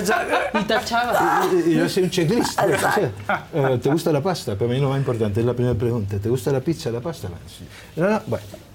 Y obviamente cuando veían eso se, se escapaban. Y un día un amigo me dijo, conmigo trabaja una chica, y yo le pregunté, ¿es linda? Me dijo, cuando se pinta. Y yo dije, Dios mío, pero la voy a conocer igual. Y me encantó, ¿no? Por linda, soy, es muy linda, pero es maravillosa. Llevo 25 años con ella. Ah, ok. Y además no era psicólogo, es psiquiatra. Entonces, yo subí de categoría, ¿no? ¡Qué claro! ¡Claro! Sí. Y ella me da el ribotril, yo creo que me lo raya en la pasta, en el arroz. Pero lo maravilloso fue, y esas son las coincidencias mágicas, yo lo digo mágico, yo saqué la lista. Y ella me dijo, ¿qué es eso que tenés ahí? Una lista. Una lista de lo que no quiero repetir. Ah, yo tengo otra vez. No, es cierto. Sí. Entonces, ¿qué hicimos cuando nos vimos eso? Pedimos una botella de ron. Sí, para empezar. Y, y salimos medio borrachos y felices de ahí. Pero, entonces, claro, después de la tercera vez ya nos reunimos Ahora, y se nunca puede más. llegar a acuerdos, ¿no? Y Sí, negociaciones, pero yo creo Pero no que... es lo fundamental. Porque, No. eh, sino acuerdos de convivencia. De convivencia, Exacto, que no sean claro. vitales. Yo no quiero perder esto, no quiero dejar de hacer esto, Eso, no quiero eso. perder mi Exacto, espacio, no quiero claro. perder mis horas para mí, ¿no? Me gusta ponerme minifaldas. Pongamos un ejemplo Pues sí, sí, sencillo. sí, Ah, no, no, pero tú no puedes ponerte minifalda porque eres una mujer casada. Cas- sí, ¿Y qué tiene que ver eso? Yo tengo unas piernas que me encantan. Exacto. Se las quiero mostrar al mundo, ¿verdad? Claro. A soltar mi feromona. Sí, sí. Entonces, si el tipo es celoso, tenés un problema. Es porque es controlador. Pero si el tipo es inteligente, va a decir, listo, yo Sí, filmo. Sí, sí, claro. Qué bonitas piernas tienes, lúcelas. mucho. A mí me encanta que los tipos se vean a es mía. Claro, claro, claro. Híjoles, cuánto que hablar de esto, ¿no? Y de cómo ha ido cambiando Sí. y, y esto del amor romántico que a muchas nos ha hecho daño, ¿no? Yo siempre pienso que a mí la literatura acabó conmigo, A ¿no? todos, a todos. Pero el amor tiene una historia. Ya se sabe que el hombre del cromañón amaba. Sí, sí, y de una manera. El griego amaba de otra. En Roma amaba, otra. claro. Edad Media y así, pasando En por Oriente. el Renacimiento, la Ilustración. Y en los 60 nosotros, ahí fuimos lo que más metimos la pata porque lo llevamos, lo deificamos, peace, love, el amor es Dios, Dios es amor, y ahí nos metimos un enredo. Y ahora está esta nueva idea de la posmodernidad, que algunos autores como Bauman lo dicen, el amor líquido, yo no estoy de acuerdo con eso, pero algún día voy a escribir, todo el mundo me dice, pero ¿cómo vas a estar en contra de Bauman? Y a mí qué me importa. Bauman no era psicólogo, es sociólogo, brillante. Sí, sí, sí. Pero no es psicólogo. tiene- A los psicólogos nos han puesto un guardapolvo blanco y nos han arrinconado. Entonces tú ves una discusión sobre la pedagogía escolar, invitan a filósofos, sociólogos, eh, cocineros. Sí, pero no a los psicólogos. Pero a los psicólogos no, porque nos dijeron, nos dicen que nosotros estamos para la patología, no más. Y no. Y no es cierto. No es cierto, no es cierto. El humanismo, hace unos 50 años, el psicoanálisis, hablaba de guerras, hablaba de política, hablaba de violencia, hablaba de arte. Sí, claro, mil cosas, ¿no? claro. Entonces, bueno, yo se quejan mis compañeros de eso y mis alumnos, pero bueno. ¿cómo Da igual. Da igual. Da igual. Oye, ¿y sigues dando consulta siempre por vía Di- Digamos Zoom? que, esto no lo digo para mal, pues, pero hay, hay gente que, que me gusta más atender por el caso que es, que te interesa pero el no por, caso. por, por- por lo fácil, sino por lo atractivo. ¿no? Exacto, por el- lo interesante que puede llegar Por ejemplo, a yo ser. parejas tampoco atiendo, pero ahora atendí una dos personas totalmente celosas, Ok. pero celotipias. Al ¿eh? grado de- ajá. Celotipias Por igual total. De la dos. Sí, sí, patología. terrible, terrible. ¿Y cómo hacen para estar juntos? Y llegaron a un acuerdo. Como tú dijiste ahora que hacen los adolescentes, nos enganchamos y todo lo vamos a hacer juntos. Todo, ¿eh? Pero cuando digo todo es, todo. todo. Es como para escribir una novela. Dios mío. ¿no? Y entonces, un trabajo tiene que ser independiente para que el otro pueda ir con ella a todas partes o ella Oh, con él. ¿sí? Híjole. Cuando uno entra al baño, el otro puede entrar, no puede cerrar la puerta. Y Puede entrar y pararse ahí No, al lado. bueno. Yo digo, pongan dos inodoros entonces, ¿no es cierto? Pero bueno, todo, todo es así. Entonces imagínate un caso así como no va a ser interesante. Claro. Porque uno se pregunta hasta dónde puede llegar una persona por miedo a, que el otro le engañe. prácticamente. horror. Porque el miedo al engaño, mira, no es solamente que te metan los cachos y te mientan, es que no te enteres. Sí, eso ¿sí? es. Ese es el miedo también. ¿Cómo así? Entonces se están que no riendo de mí y uno te empieza a tener fantasías lúgubres se de que los dos están tomando de champaña. persona, Sí, claro, ¿no? Sí, claro. claro. Los dos toman champaña y se, se burlan de uno. Híjole, sí. Entonces, por ejemplo, llegan mujeres que me dicen, me engañó eh, y con una más joven. ¿Y qué importa, señora, que sea más joven? Puede ser de 100 años, le Pues engañaron, claro, pues, o sea, ¿no? sí. El engaño es el engaño, no importa duelen con más quién. Entonces llega mal y medio deprimida y yo le digo, bueno, dígame, ¿qué le gustaba de su esposo? ¿no? Entonces, bueno, trabajador, respet- bu- buena, eh, tra- trabajador, quiere mucho a los- Proveedor, niños, buen pues, padre. Sí, unas cosas que pueden ser, no mata a nadie. bueno, Exacto. cosas como esas. Bastante amplio. Bastante amplio. Y después digo, bueno, aquí anótame todas las cosas malas. Uy, es mal amante, es tacaño, eh, me insulta, me ignora. Entonces, qué eh, bueno que te engañó, que se Claro, vaya con Entonces la yo le digo, ¿usted por qué llora? Usted debería saltar en una pata de la alegría. Habría que indemnizar a la otra pobrecita, Claro. ¿no? Y usted ahora es libre. Y usted tiene que sacar unos cartelitos que digan, te voy a invitar a mi separación que se va a llevar a cabo en la una parroquia. tal". fiesta. Sí, Una fiesta. Cuando ya empiezan a tomar conciencia de que se sacaron un problema encima, Encima. que ellas tienen el derecho al desamor. Porque si nuestra cultura nos dice que nos tenemos que casar por amor, yo les pregunto a ustedes a los televidentes, ¿por qué no nos podemos separar por desamor? ¿Por qué no es suficiente? Si nos tenemos que casar por amor, eh, ¿por qué te vas a separar? Porque ya no te quiero. ¿Pero cómo? Tú tienes un compromiso. No, mi compromiso, si es hasta que la muerte me separe, lo cambio. Porque entonces Exacto. Pero entonces uno, lo que depende de mí, ¿de qué depende de mí? No lastimarte depende de mí.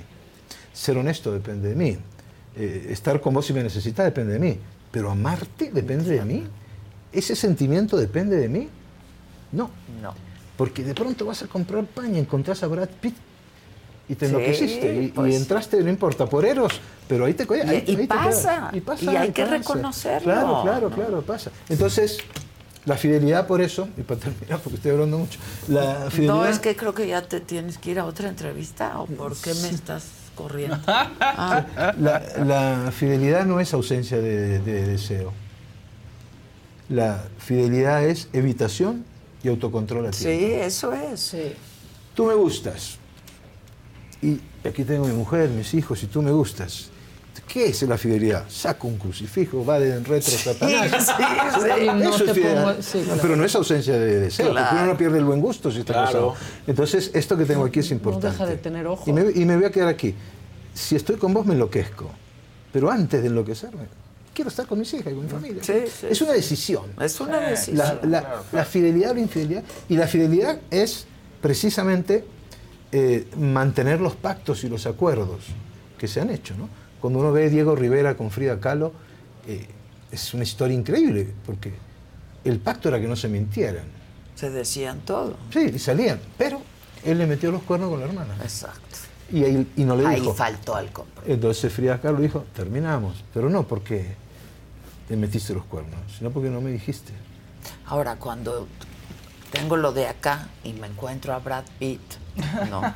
Te puedes echar una canita al aire y volvés como No si nada solo eso, puedes llegar a enamorarte. Lo de claro. aquí no, no, No es tan... Exacto, si ¿me pasás de determinada línea, si te dice vamos a tomar un cafecito, Exacto. ¿sí? y vas a tomar el café, entonces tiene que ser un autocontrol y evitación a tiempo. Porque si ya das Pero eso solo ocurre si lo de acá te está... No, porque te, claro, te es si- importante si, y su- es, si es importante y si es aceptable, ¿no? Si es algo que, que le viene bien a tu vida. Exacto. Porque si esto es una pesadilla, tú vas a buscar afuera lo que no tienes en casa. No, es claro. Y ese es el, ese- ese es el- No digo que no se tengan que separar siempre, Pero también digo que no todas las separaciones son malas para Son los malas, hijos. claro. ¿no? No, al contrario. Hay unas que son muy buenas. Muy que son buenas. necesarias. Claro, No, y además, pues se puede hacer bien. claro, claro, porque es mejor una buena separación que un mal matrimonio, porque uno cree que la- los malos matrimonios son los golpes y los insultos. Y no. Es el niño hace más lo que ve hacer que lo que se le dice Claro. que hagan. ¿Y qué pasa con un matrimonio frío, distante? Que solo está ahí por los hijos. Sí. Eso es mentira. El niño va a ver que eso es una Claro, relación. Y eso no es el amor, y eso Sí. no es una relación. Oye, qué padre, Bueno, qué bien gracias. platicar contigo. Este, espero que haya gusta. sido una Sí, muy agradable. Fal- Sí. Faltó el whisky nomás. Pero Exacto, Sí, exacto. sí. Este, y te felicito mucho. Bueno, qué bien. muchas Vas a estar firmando esta tarde, Esta ¿no? tarde estoy a, la- a las 6 en Gandhi, en no me acuerdo el nombre. Quevedo. Miguel Ángel de Miguel Quevedo. Ángel Miguel Ángel de Quevedo a las 6. Y bueno, hasta que ahí cuando firmo me, me demoro mucho. Tengo que llevar sándwich y cosas. porque- Todos te Así empiezan a preguntar. Que te No, procuren. mucha gente. Es mucha Entonces, gente. No, yo, Pues, sí, al- sí, me empiezan a preguntar. me- empieza me, traen con este, regalos, si quieres. Me traen cositas. Ya te quieren consultar. Una vez me trajeron Claro. un pollo. También. Empiezan Yo con me, yo- este. yo- yo me sentía como un gurú, que no lo soy. Yo le digo, no me sigan, yo No, no soy pues el no. maestro de nadie. No, Es lo que yo te decía, Sí. que eso de que te digan especialista en el amor. no, no, no, no, no, no, no. No, Doctor Love, no, qué No, vergüenza. exacto. Una pluma. ¿A quién se lo dedico? Ay, ay, Adela. Adela. Ahí vi un anillo tuyo. Sí, ya me Sí. dije. Me voy a llevar un anillo y unos aretes. Llévate Pero lo que pago, quieras. ¿eh? No me lo llevo No, gratis. llévate lo que quieras. Este, qué gusto conocerte. Igualmente. Muchas gracias. Gracias a todos. Gracias. Gracias, a Gracias todos a todos ustedes. igual Muchas también. gracias. Y nos veremos quizás de nuevo con otro libro. Seguramente. Ya estás trabajando en otro Sí, sí, libro, sí, Pero no, no puedo decir qué es porque me copian. Exacto, exacto. Pero no es del amor. Pero ¿cuándo dará la luz? Eh, yo creo que Verá la luz. el año entrante no lo veo. No, más de un año, porque es una cosa muy compleja la que estoy haciendo. Ah. Estoy consultando base de datos y cosas. Es una cosa muy difícil. Pero es un, un trabajo que me apasiona. Muy bien. Después van a ver. Estaremos, Bueno. estaremos en Muchas contacto. gracias, ¿eh? Gracias a ti. Muchas gracias a todos ustedes también. Muchísimas gracias.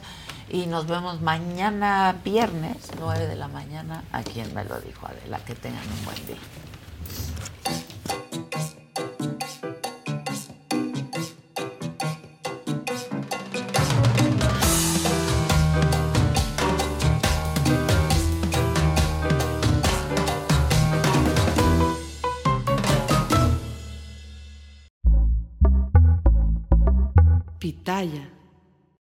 A algunos les gusta hacer limpieza profunda cada sábado por la mañana.